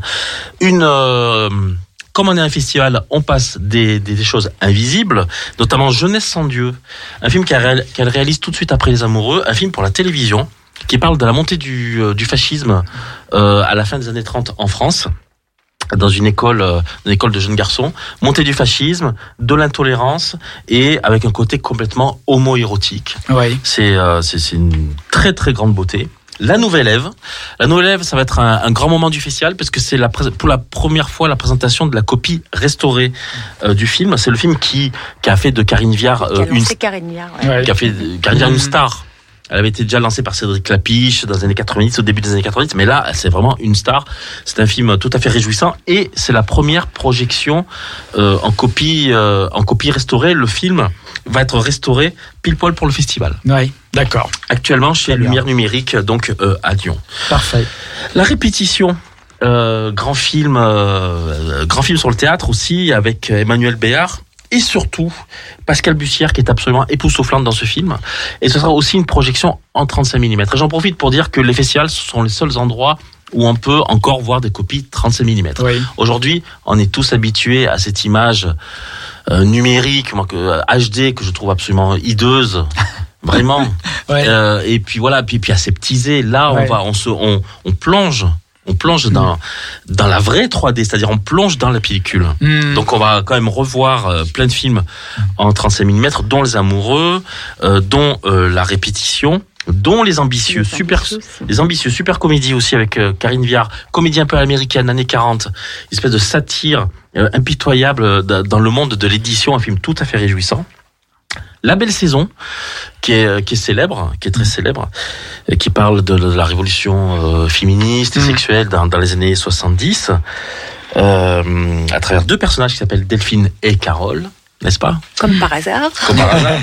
Un amour impossible, euh, une de ses euh, avant, euh, bah, son avant-dernière euh, réalisation avec Virginie Efira euh, et Niels euh, Schneider, Hmm. d'après euh, la romancière, rappelle-moi Teresa, Christine Angot. d'après Christine Angot. D'accord. Et puis La Fracture, son dernier film, euh, qui euh, est nommé six fois euh, au César cette année, D'accord. dont Ouais. dans la catégorie meilleur film. Ouais. Et La Fracture sera présentée en séance gratuite au cinéma opéra, Mhm. parce qu'il tenait très très à cœur à Catherine Consigny qu'on Ouais. invite, qu'on invite le personnel euh, soignant de, de l'hôpital de Givors, Où a été tourné où a film été tourné euh, le, le- le film La Fracture. Il y a un autre hôpital aussi euh, de Lyon. On a invité donc tout le personnel euh, enseignant à, à discuter justement en séance gratuite. Oui. C'est vrai que Catherine Corsini, c'est une réalis- réalisatrice qui a une filmographie déjà euh, prestigieuse, quoi. Très dire. prestigieuse, c'est quelqu'un des, des acteurs, des actrices de. C'est une personne Oh, euh, très sensible, qui est Mm. très euh, euh, très sensible aux questions de d'injustice sociale. De, de, Mm. de- c'est c'est vraiment euh, flagrant et d'un très très grand humanisme. Et ça se sent dès le début dans dans, dans dès, euh, dès ses premiers films, des amoureux, jeunesse sans Dieu. Et Catherine Corsini parlera de son art lors d'une masterclass hum, au prestigieux théâtre des Célestins de Lyon. Et la masterclass sera animée par Franck Finance Madurera, journaliste, comme j'ai dit tout à l'heure, et créateur de la Cour Palme. En séance, en, en rencontre gratuite, euh, donc ce sera le samedi 5 mars à 14h au théâtre des Célestins. Il y a juste une inscription euh, administrative sur le site du théâtre des Célestins, mais c'est bien gratuit pour tout le monde. Venez. Euh, vous pourrez aussi poser des questions à Catherine Corsini. Alors, dans le cadre du festival, on, on égrène un petit peu ce qui va se passer. On va pas parler de tout parce qu'on ne peut pas. Il y a beaucoup de choses, effectivement, mais j'enjoins évidemment toutes les personnes qui nous écoutent à se renseigner, aller sur le site d'écran mixte déjà, et puis à se procurer le catalogue aussi. Mais euh, il y a aussi donc cette année une invitation à Bertrand Mandico. Voilà, on tenait aussi à donc euh, Catherine Corsini, c'est plutôt du cinéma classique. On avait envie aussi envie d'inviter un, un cinéaste euh, plutôt expérimental. Donc Bertrand Mandico dans le dernier film euh, After Blue, Paradisal, est actuellement euh, euh, sur les écrans puisque le film est sorti mercredi dernier. C'est un festival, c'est un cinéaste assez incroyable hein, qui, qui, tourne tout pratiquement tout chez lui. Il recrée le, monde est trop petit pour lui, alors il fait comme Fellini, il recrée le monde en studio, il recrée le monde dans un mouchoir de poche euh, pour euh, sans, sans limite. Il crée des mondes, euh, il crée des mondes oniriques, des mondes sur d'autres planètes. C'est le cas de d'After Blue. Et là l'idée était de reprendre un peu le, ce qu'on faisait dans, dans, dans les années 70 et 80, c'est-à-dire les soirées double feature, c'est-à-dire les, les soirées double programme. Et donc on a composé pour lui, lui qui est un immense cinéphile, euh, trois séances de double programme. Donc il y aura une séance de double programme de ses courts-métrages euh, très peu visibles aux comédias. Et puis on va présenter aussi ces deux longs métrages qui à chaque fois seront accompagnés d'une euh, carte blanche qui feront écho à l'œuvre euh, présentée. Les garçons sauvages euh, de 2017. euh, Que vous aviez présenté au festival Je ne suis pas sûr. euh, non, non, ce n'était pas nous. Euh, Moi, je qui- l'ai vu, mais je sais plus dans quel cadre je l'ai vu. C'est ça qui est extraordinaire. Et où où les garçons sont joués par des filles, hein, parce Oui, qu'ils jouent c'est ça. toujours- Ils jouent toujours sur, le- sur les questions de Ouais, genre. ouais. C'est un cinéaste hétéro, mais complètement queer. Les garçons deviennent filles dans un monde végétal exubérant, hein, il me Oui, semble. hein, puis ça euh, voilà où voilà où il y a des liquides euh, blancs qui coulent Oui, des, branches des arbres. C'est extraordinaire. Ouais. Les garçons sauvages sera, seront accompagnés des prédateurs Oui, qu'on avait déjà présenté en ouverture du festival. Donc c'est un film extraordinaire, oui. un film de vampires, lesbiens, bisexuels, Bowie, Deneuve, un film complètement new wave, Hmm, un film, un avec une esthétique euh, révolutionnaire pour l'époque. oui. Qu'ensuite le, le vidéoclip va dévoyer, Mm. mais c'est un film en 1983 complètement révolutionnaire. Et si vous y réfléchissez bien, il n'y a pas d'équivalent au Prédateur. Mm. Question esthétique, il y a tout est mythique dans ce film. La scène d'ouverture dans, dans la boîte de nuit avec la chanson de, avec Baus qui chante dans Mm. une cage, euh, Ouais. Lugosi's Dead. Euh, on entend aussi euh, Oui, euh, C'était un film très new wave en fait, parce que film new lorsque, wave. lorsque moi je l'ai vu, parce que ça te donnera l'occasion une nouvelle fois de rappeler que je suis un vieux dinosaure, mais je l'ai vu quand il est sorti en salle et c'était vraiment le film. 83, ouais. Oui, c'était le film New Wave euh, par excellence pour nous, quoi. Le film branché, quoi. Le- Le summum de la branchitude pour nous à l'époque, qui étions, étions bien dans cette phase-là, New Wave, euh, etc. et puis il y a les fameuses scènes saphiques Voilà. entre Deneuve et Sarandon. Deneuve et Sarandon. Sarandon. euh, à travers des voiles euh, Voilà. balayés par le vent. sous fond du lac de, du duo des fleurs des de, de fleurs. Libre, de l'Acmé de, de Libre, etc. avec un côté lesbo-chic euh, Oui, qui aujourd'hui fait sourire, mais, mais, mais Oui, oui, c'est sûr. C'est vrai, c'est vrai que bon, euh, on- souvent on en parle, mais ça, bon, c'était, bon, voilà, c'est comme ça. hein, ça mais c'est c'est très beau aussi. ça hein, peut paraître daté, effectivement, mais c'est de l'époque, c'est sûr, c'est cette époque. Et ensuite son film After Blues. Donc ça, ce sera dans le cadre du Midnight Movie. Mhm. Vous savez, ces rendez-vous euh, autour du cinéma de genre de, de, de Lumière Terreau. Mhm. Donc euh, les Garçons Sauvages et les Prédateurs seront présentés le vendredi 4 mars. Euh, lors d'une double soirée. Alors vous pouvez voir soit le film de, de manière individuelle, soit les deux films pour 12 euros. Mhm. Donc ils ont fait euh, ce qu'on appelle un super billet, c'est-à-dire euh, pour 12 euros on peut voir le- les deux films en présence de Bertrand Mandico et surtout les Prédateurs est en 35 mm. Oui. Ça sera un, un moment, un moment éphémère euh, Mhm. vraiment à, à vivre. Au cinéma opéra, le dimanche sera présenté euh, son dernier film After Blue et qui sera suivi du film Satyricon de Fellini Ouais. qui vient d'être euh, restauré Oui. J'ai vu qu'il ressortait en salle, il y a en faire version restaurée. en version restaurée. Bon, que dire, c'est le, c'est le, Ah ben moi c'est un de mes films cultes, le Satyricon. c'est, C'est un de mes films cultes parce que c'est un des films les plus prodigieux de de Fellini, à mon goût. Hein. Après, c'est vrai que c'est un film qui peut être pour certains, beaucoup de gens sont choqués par euh, ce qui ressort du film en fait. C'est la nature humaine qui est euh, mise en avant et qui est euh, à travers une caricature de l'époque romaine, hein, qui est complètement mise en avant de façon euh, tellement euh, baroque, tellement onirique.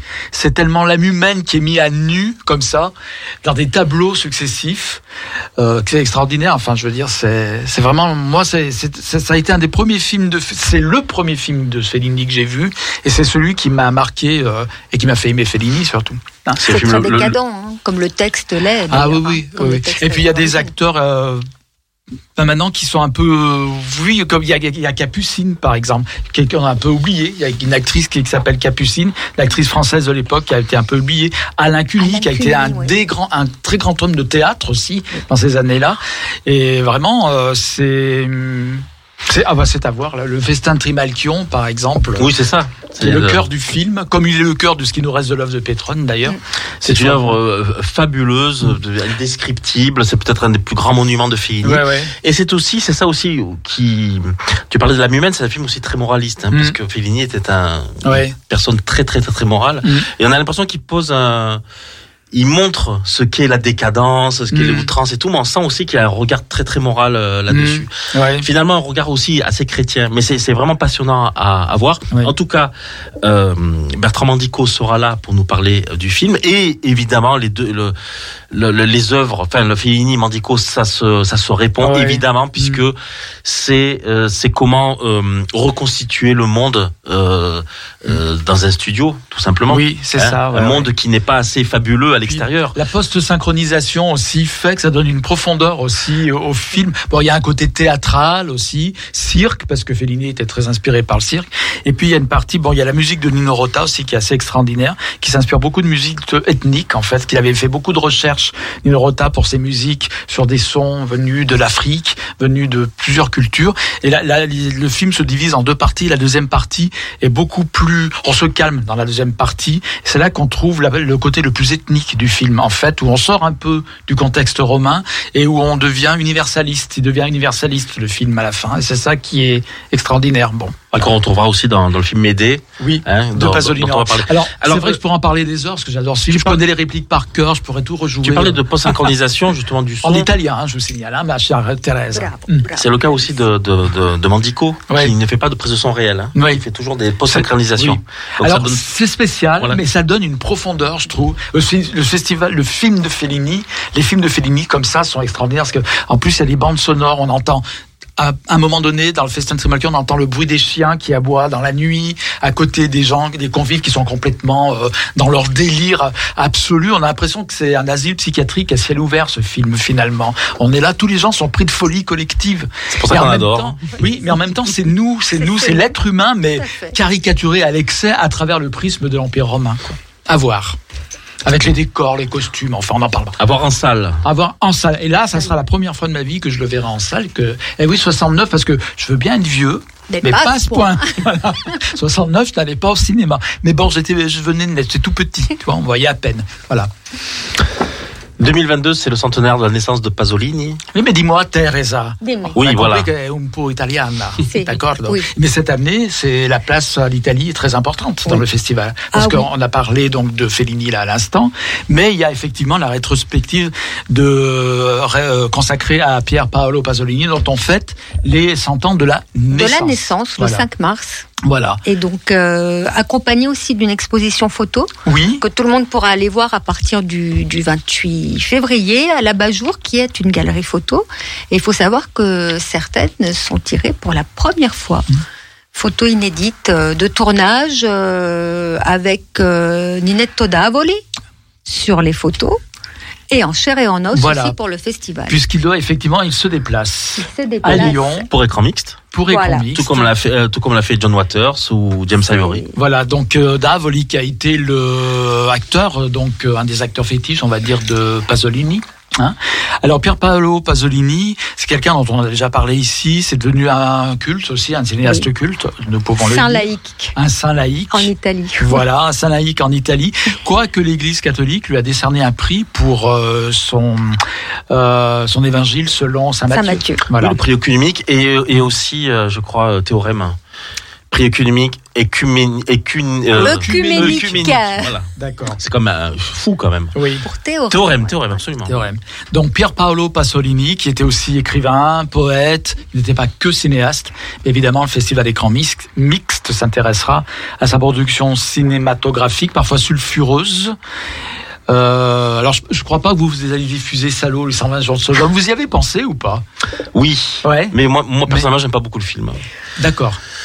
Oui, non. Et pourquoi tu l'aimes pas ce film? Ah, ah, Au niveau cinéaste, réalisation cinématographique, c'est vraiment du cinéma Oui, italien. parlait, Ouais, c'est vraiment du très très les, les- les cadres, les plans, les plans de Pasolini, c'est s'inscrit tout à fait dans le film le cinéma italien de l'époque.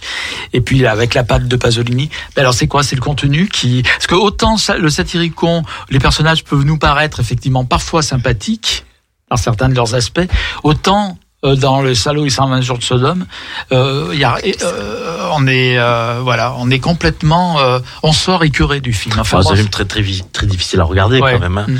Donc on a quand même privilégié des films euh, Ouais. plus, plus sympas. Mais avec en- Ninetto. avec Ninetto. Donc Ouais. en, fait, en fait, on a, on a composé aussi euh, un programme de quatre films. Mm. Donc, euh, et plutôt que passer 120, euh, Salaud 120 journées de Sodome, on a préféré passer le film qu'il a fait juste avant, Les Mille et une nuits, Ouais. qui réalise donc en 1974, qui est une ode à la jeunesse, une ode à la vie, une ode à la sensualité, une ode à, À la poésie. à la la poésie, poésie. une ode à l'Afrique. Une ode à l'Afrique. Ouais. C'est- un film extraordinaire, c'est un chef-d'œuvre. Je l'ai revu récemment. On le passera aussi en copie restaurée. Et ce qui est fou, c'est que hum, ce qui est sidérant, c'est comment est-ce qu'on peut passer en 1974 faire ce film-là Mhm. et l'année suivante Ah non, faire un film aussi ouais. sombre, aussi implacable que Salaud, Salaud. les 120 journées de Sodome, c'est absolument sidérant. Qu'est-ce qui s'est passé dans sa Mm. tête pour euh, pour faire ça? Quelle désillusion il a dû avoir sur le monde, sur la société, sur sur l'être humain, puisqu'on sait qu'après il a renié ce qu'on appelle la trilogie de la vie. Pourquoi euh, il, ne relie- il ne- il ne renie pas l'œuvre en fait, il va renier en fait. euh, l'idéal qu'il a posé en fait sur, sur l'idéalisation qu'il a posé sur l'humanité Ouais. puisque Les Mille et une nuits est un film, euh, un film onirique sur le rêve, sur l'évasion, sur Mm. sur la sensualité, sur, l'amour, sur la sexualité aussi, avec de nombreuses érections. Euh, oui, c'était intéressant. Ouais. Pour des raisons naturelles. Mm. Il montre le, le côté naturel Oui. euh, des choses de manière tout à fait innocente et pas Mm. du tout euh, perverse ou voyeuriste. C'est vraiment euh, et ça on avait vraiment envie de le défendre et puis en plus euh, c'est un des un des films dans lequel Ineto a euh, une grande euh, euh, tient un des euh, un des actes du film est consacré à Nineto, un des plus importants Mm. et euh, et on rêvait, c'est un rêve de gosse, montrer les mille et nuits en présence de Nineto Davoli. Oui. Et il sera là, donc en chair et en là. os, Il sera là pour le Samedi, centenaire de la naissance de Pasolini. avec des Il est- cheveux un peu plus blancs que dans Blanc. le film. Voilà. Et, et mo- moins volumineux. Il avait, il avait, il a- rappelez-vous qu'il avait joué dans une scène onirique justement dans le dans le Fellini de dans, dans, dans le Pasolini de, de Ferrara. Ah oui. d'appel Ferrara. Ouais, Mm. très très beau film d'ailleurs. Ouais. Dans lequel il, jouait euh, une scène de rêve, Ouais. justement. C'était une très très belle idée de, de cinéma. On va passer enquête sur la sexualité. La première. Ah mais attends, tu nous parles pas de Médée. Il y a Médée quand même. oui, oui, mais je, Oui, Médée. du début. Ah bon d'accord. On va passer enquête sur la sexualité. Avec la Film- calasse, faut quand même pas l'oublier. film de 1964, Ouais. première euh, première en fait euh, enquête sur la sexualité filmée au monde. D'accord. C'est lui qui va le faire. Il va aller à la sortie des plages, il va aller à la sortie des usines, il va aller dans la rue, euh, poser des questions aux gens. Euh, à Rome, à Naples, qu'est-ce que c'est la famille, qu'est-ce que c'est le sexe, qu'est-ce que c'est la perversion, euh, qu'est-ce que c'est le désir, qu'est-ce que c'est la soumission, euh, euh, qu'est-ce que c'est la liberté. Et donc les gens vont vont vont s'exprimer face à face caméra et donc toujours avec une foule de gens à chaque fois avides Mm. avides à la fois de s'exprimer mais aussi on sent aussi une espèce de frustration sexuelle de la part des, des jeunes de de, de de de toutes ces personnes on sent aussi la chape de plomb de l'église la chape de, Mm. chape de plomb de, de la famille du patriarcat ils essayent tous de de- d'exulter de, de s'exprimer face à cette caméra qui est là pour la première fois euh, pour eux et puis il y a le plaisir de- d'entendre Pasolini de le voir d'entendre sa voix poser des questions euh, à, bâton rompu. euh. Et ça, ça va être une très très belle séance. Ce sera aux, aux lumières fourmis. Pas beaucoup de place, alors prenez bien vos places. Et ce sera présenté par Didier Rodbetoni, qu'on connaît euh, très très bien, le maître, euh, le euh, en France des, de toutes les représentations d'homosexualité euh, au cinéma. On va passer des oiseaux petits et gros, film très poétique en noir et blanc de, de Pasolini, en 35 mm, euh, à l'Institut Lumière. Et cette projection fera suite à la La masterclass. masterclass. Masterclass euh, qui se déroulera à l'Institut Lumière euh, le dimanche 6 mars. La masterclass a lieu à 14h30 et c'est une masterclass gratuite, tout comme euh, celle de, de Catherine Coursini. On rappelle encore une fois qu'à Écran Mix, il y a de très nombreuses séances gratuites et tous les événements sont gratuits. Il y a 12 séances gratuites pour tout le monde et les deux masterclass sont gratuites également. Dans des, des oiseaux petits et gros, il y a aussi donc Ninette Odavoli Si, ni- ni- oui. et Toto, Toto que tous les, bons Italiens doivent connaître normalement. Oui, Na- voilà. Napolitain, Oui. le chapelet napolitain. Voilà. C'est tout à fait ça. Mm. Mais c'est, c'est, enfin, moi ça me touche, euh, Mm. ça me touche énormément. hein. Moi j'ai versé ma petite larme hein, quand. euh, quand j'ai su qu'il serait là, parce Ouais. que c'est vrai que c'est, un monument. Et Mm. le film avec Toto, Ouais. faire découvrir ça euh, aux jeunes, euh, Ouais. Déjà Toto qui n'est pas très connu en France. Non. Euh, à part par les personnes euh, qui sont intéressées par, euh, qui s'intéressent à la culture italienne, mais euh, voilà, c'est bien. euh, effectivement, c'est c'est une très très belle chose que ce soit là en présence en plus de Ninette Odavoli. Vous verrez des oiseaux petits et grands 35 mm. Ouais. À l'Institut Lumière. Uccellini. À l'Institut Lumière en présence de Ninetto Davoli. Ouais. Tout de même. Ouais. C'est pas tous les jours. hein. Pas tous les jours, effectivement. Médée.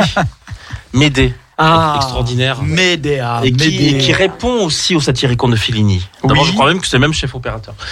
Parce que le chef opérateur de, Fili- de, de Fellini, c'était le même chef opérateur que- Pasolini avait travaillé pour Fellini. Pasolini à ses débuts. Sûrement. Oui, il avait été assistant euh, sur certains films de Federico Fellini.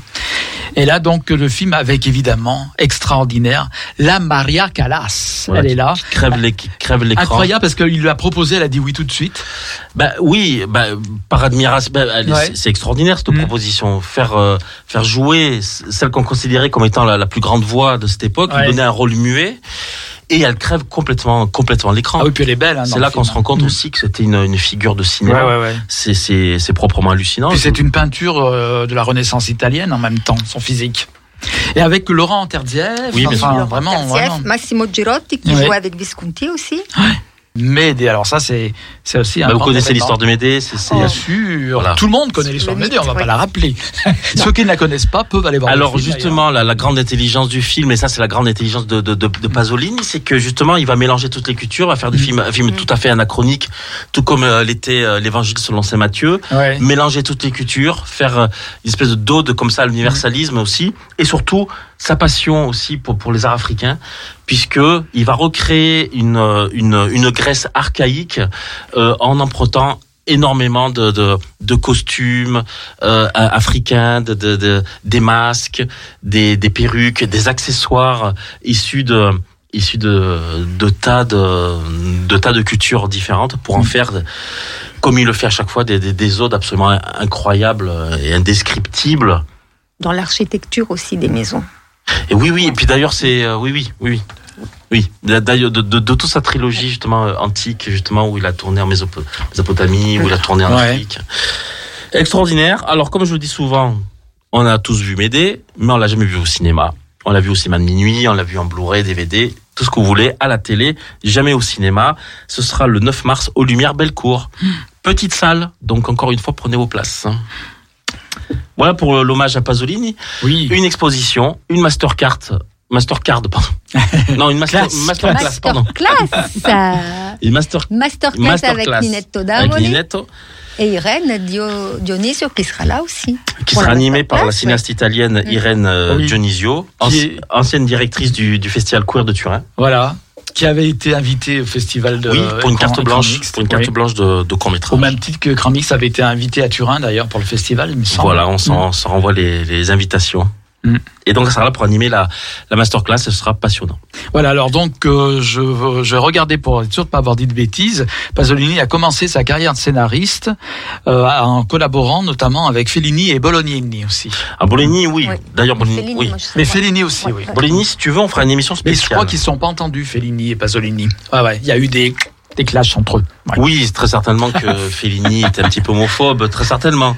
Je non, pense. non, Fellini n'était pas homophobe. Je pense pas. Mais je pense qu'il avait quand même une stature et un caractère qui faisait qu'il était peut-être pas facile à vivre, Federico. Moi, je pense que c'est pas trop son truc. hein, Ouais. Euh, ben, euh, oui, certes, bon, on peut, oui, Mais non, ceci- on ceci- peut en revenir. Là, Ceci peut- dit, ce qui est fou, c'est que dans Satyricon, c'est un des films les plus homo-érotiques qu'il y ait jamais oui, eu. oui, tout à fait. Et c'est Bah, un oui. hétéro. euh, D'ailleurs, il décrit une société où Ouais. homosexualité, hétérosexualité n'existent pas, il n'y a pas de frontières. c'est euh, voilà. fluide. ouais, Mm. C'est fluide, voilà. Comme ça l'était d'ailleurs dans l'Antiquité en Tout à réalité. fait. Elle avait bien compris ça. Euh, chaque année, vous savez, on fait un focus euh, dédié à, à, à un courant du cinéma mondial, après le Brésil, après le New Queer Cinema l'année dernière, euh, version féminine. Cette année, on a eu l'idée de faire un focus sur des réalisatrices euh, maghrébines.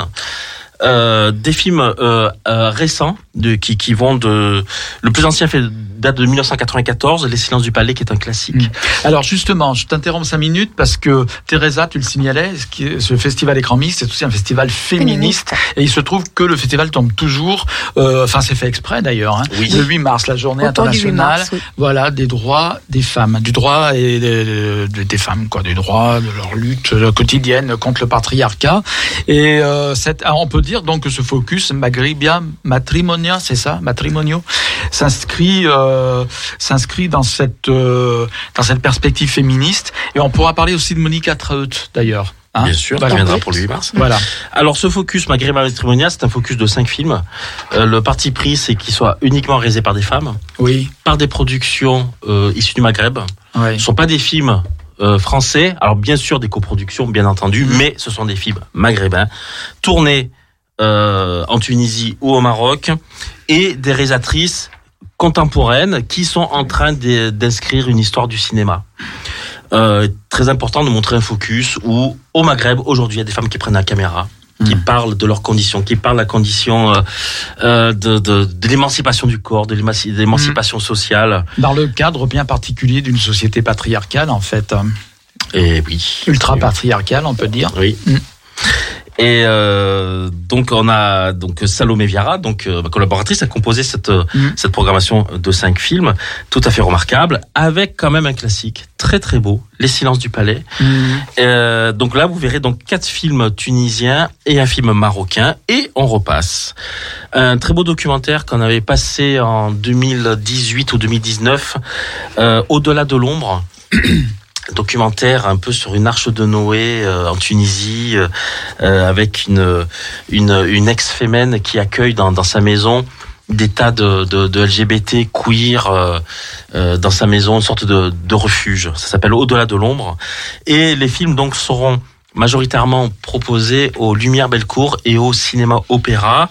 Et on aura le plaisir de recevoir une des réalisatrices euh, du, euh, du Focus. On recevra Leila Kilani, la réalisatrice du film, du film euh, marocain Sur la planche. Ce sera au Cinéma Opéra.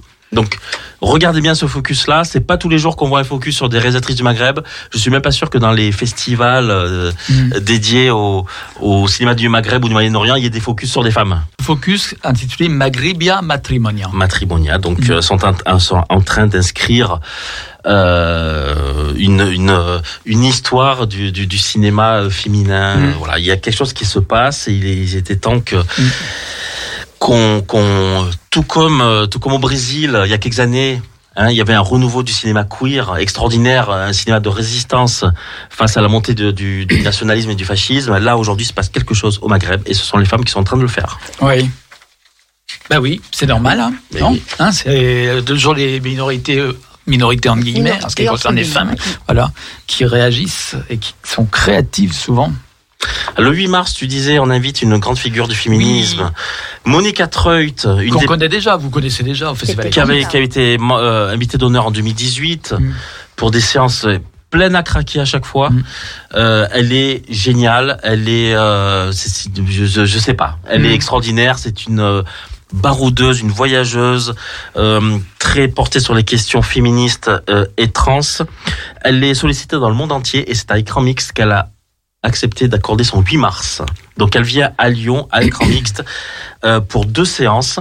Elle vient me présenter Generation, la suite de Gender Notes. Euh, Gender Notes, c'était ce documentaire de 1999 Oui. qui, suivit, qui suivait, euh, à la veille du passage à l'an 2000, euh, cinq, euh, cinq personnes trans. Aujourd'hui, qu'est-ce qu'elles sont devenues, ces cinq personnes trans? Mhm. donc c'est aussi un film tra- tra- hum, traversal qui parle à la fois des questions trans et aussi des, des questions d'âge, des questions de... Euh, Monica Trott est, est très sensible aussi à, ces- à ces questions d'âge euh, et, euh, et qu'est-ce qu'elles sont devenues aujourd'hui dans un monde, dans un monde euh, déshumanisé, dans un monde gentrifié, euh, tout, tout cet idéal de San Francisco, de qu'est-ce que c'est devenu aujourd'hui San Francisco, euh, qui chasse les LGBT de, de, de la ville parce que parce que public précarisé. Ouais, c'est Euh, sur- surtout le prix des loyers, comme dans beaucoup de grandes villes, qui fait que ça. Il y a plus aucun bar lesbien à San Francisco. hein. Mhm. Zéro. Il y a Ouais. rien. hein. Mm. Et euh, donc Generation. Et puis, euh, elle a choisi une carte blanche. Donc Generation sera, sera présentée à la bibliothèque municipale de Lyon, euh, au point G. Donc euh, à la, à la à la bibliothèque Pardieu. Pardieu, en, par- Mm. en partenariat avec le point G, Sibito Molio, que tu connais très très bien. Oui. Et on l'invite au Goethe Institute pour une carte blanche. Et là, elle a choisi un film tout à fait remarquable qui s'appelle What Shall We Do Without Death. Mhm. Ça parle euh, de- d'histoire d'amour de deux femmes euh, septuagénaires dans une maison de retraite. Donc encore une fois, on parle Mhm. des questions euh, des questions d'âge aussi. Qu'est-ce que c'est que la sensualité, le fait d'aimer, le fait d'être tout ça lorsqu'on a passé 70 ans? Tu me regardes d'un air de dire, tu vois, il y a, tout n'est pas désespéré, tu vois, il peut encore vivre des choses à ton âge. En tout cas, ce film-là vient d'être restauré par la Kinémathèque euh, de, de la Dutch Kinémathèque. Donc c'est une film, euh, c'est une copie en copie flamboyante que vous allez voir au Goethe Institut en séance gratuite, tout Ouais. comme Generation est en séance gratuite. Et ça, on y tient vraiment. Et je vois que c'est un film de 1980 quand même. hein. Oui, oui, c'est un film de patrimoine, c'est un film qui a plus de 40 ans, réalisé par euh, Elfie Mikesh, qui est l'ancienne compagne de Monica Treut. Voilà, On saura tout. on sort tout. les, les potins, tout ça. Petite histoire. Voilà, bah, après beaucoup de documentaires, euh, Oui. des, des, euh, Oui, euh, toutes les séances seront présentées euh, par, par des spécialistes du cinéma, par des spécialistes des questions LGBTQI+, par des associations. On va recevoir des, des sommités de questions, euh, de, de questions, euh, de questions lesbiennes, de, de, de questions, euh, de questions LGBTQI+, comme Didier Rodbetoni, comme Suzanne Robichon. Euh, on reçoit aussi euh, le- la nouvelle collective féministe contre le patriarcat. Euh, pour une discussion autour des, archives lesbiennes avec, le film The Archivette qui sera euh, à la bibliothèque municipale du premier arrondissement. Énormément de choses. Une, euh, une compétition, un focus, du patrimoine avec Pasolini, une invitation à une invitation à Mandico, des documentaires, un focus Maghribia Matrimonia, énormément de choses encore une fois. On est sur 72 séances. Oui. Alors c'est vrai que c'est une semaine très dense qui commence donc le 2 mars. C'est mercredi prochain, Dans une semaine. euh, dans une semaine. Donc toujours avec un film d'ouverture. Cette année s'appelle euh, Monkeys quelque chose. Non, Money, Money Bo- Boys. Money Boys. Ah, Money Boys, voilà, Money Boys. que tu as bien révisé. voilà, c'est ça. Non, mais j'ai vu vite fait le. le- J'avoue que je connais pas du tout. Money le- Boys est un film, qui, est un film qui était présenté à Cannes cette année, euh, ben, en 2021, dans la section Un certain regard, Mhm. donc en, en- en sélection officielle à Cannes, euh, qui parle de, de prostitution masculine, un film très sensuel, Mm. euh, taïwanais. Et c'est une avant-première. Mm. Et il reste que quelques places. Attention, ça sera au Comédia, donc mercredi prochain à 20h. Il reste que quelques places pour cette séance-là et que quelques places aussi pour la séance de, des crevettes pailletées euh, au pâté Vèze. Très bien. Donc justement, euh, pour les places, on va parler de façon un petit peu plus terre à terre, mais pour euh, réserver, comment on peut faire, par exemple euh, Alors, parce que se présenter au cinéma le soir d'une projection, c'est risqué quand même. C'est risqué, surtout si vous tenez vraiment à votre séance. Hmm. Si c'est une séance du soir, c'est un peu risqué, Mm. c'est sûr. Il vaut mieux réserver ou bien euh, directement sur le site euh, du cinéma concerné. Oui. Vous regardez dans le catalogue où se situe euh, votre séance. Si c'est au Comédia, vous allez sur le site du Comédia. Si c'est au Cinéma Lumière, vous allez sur le site du Cinéma Lumière. Si c'est au Cinéma Opéra, par contre, vous allez un peu en avance Mm. et avec de la monnaie. Voilà. Voilà. Pas la CB et Voilà. qu'il n'y a pas de réservation. D'accord. C'est un cinéma à l'ancienne, mais c'est pour Oui. ça aussi que qu'on souhaite le défendre et continuer à faire nos, Oui. nos séances là-bas. Absolument. Avec des films en 35 minutes. Dans un monde, justement, on parlait de monde gentrifié et tout, mais Oui. lui fait de la résistance. Le en directeur centre-ville. En plein centre-ville, il fait de la résistance. Effectivement. Entre, entre deux, entre deux cafés, euh, voilà, de, de hipsters, lui fait de la résistance. Sans gluten.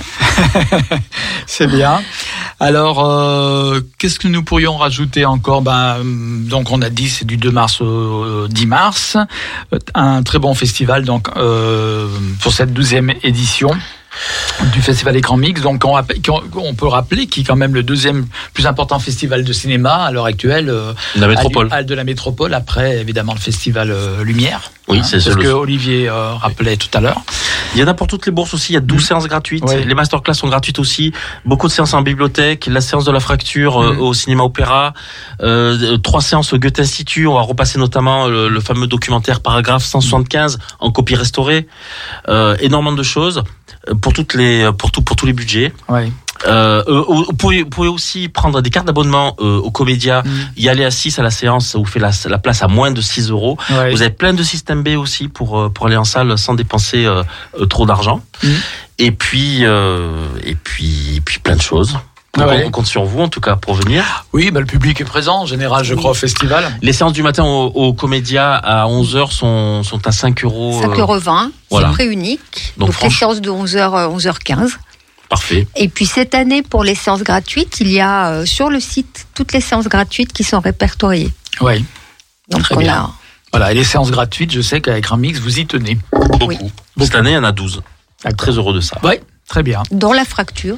Dont la fracture, oui, comme on le disait tout à l'heure, qui sera en séance gratuite. Bon, ben voilà. Donc une semaine très dense pour tout le monde, pour les organisateurs, pour les bénévoles, et puis aussi pour le public. Et les festivaliers, bien sûr. Et pour les festivaliers, absolument.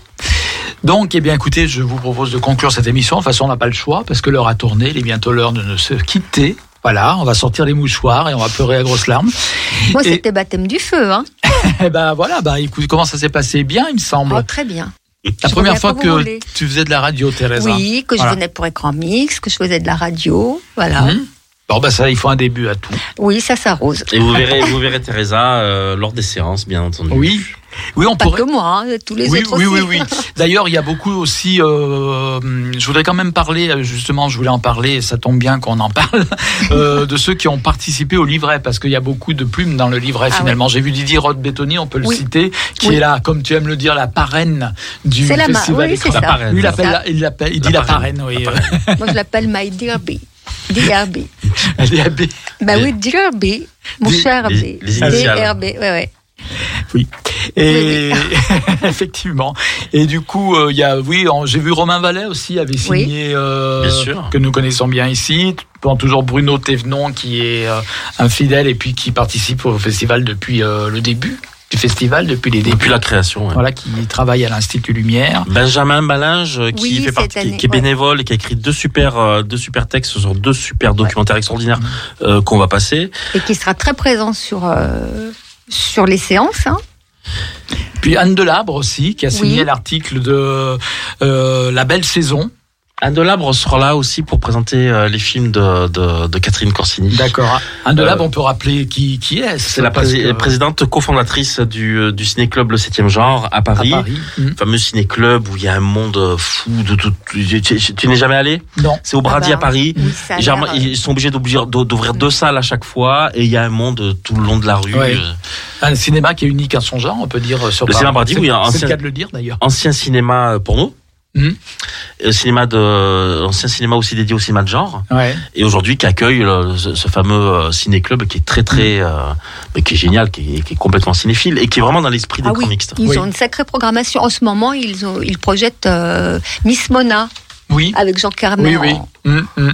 en femme. Tout à fait. Ben, en tout cas, merci d'être venu. Bah, merci de nous avoir euh, invités. on sera présent. Tout le monde présent pour la deuxième édition du Festival Écran Mixte. Merci Gérald. Et puis là, alors, pour conclure l'émission, alors merci Yvan, merci Teresa. Et pour conclure l'émission, j'ai prévu un artiste qui s'appelle Cheb Abdou. Alors moi, j'ai fait un peu le lien avec Magribia Matrimonio. Parce que bon là, ça concerne les femmes. Cheb Abdou, il est algérien, euh, donc maghrébin, algérien. C'est un des barons de la scène rail en Algérie depuis euh, de plusieurs décennies.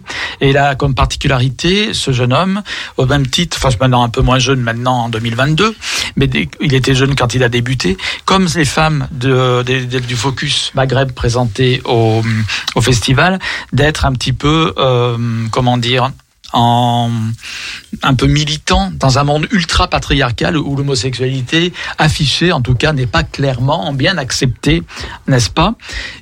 Qui n'a pas empêché d'avoir toujours chanté euh, sur des thèmes homosexuels. Il a chanté, soit il chante des chansons chantées ori- originellement par des femmes, soit il chante des chansons avec euh, des paroles telles que aimer les filles ou les garçons, c'est aimer de toute façon. Bon, il chante en arabe évidemment, c'est une traduction.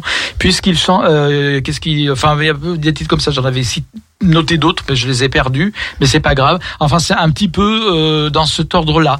Il, euh, il chante ouvertement l'homosexualité, ses amours masculines dans ses chansons. Et c'est lui qu'on va entendre maintenant. Et sans avoir rencontré quand même de difficultés par rapport à sa carrière.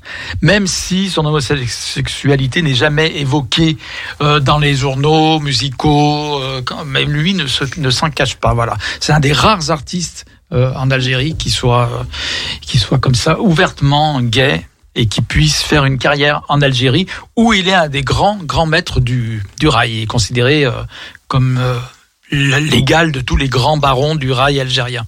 Il s'appelle donc Cheb Abdou et je propose à François de nous quitter en musique avec Cheb Abdou.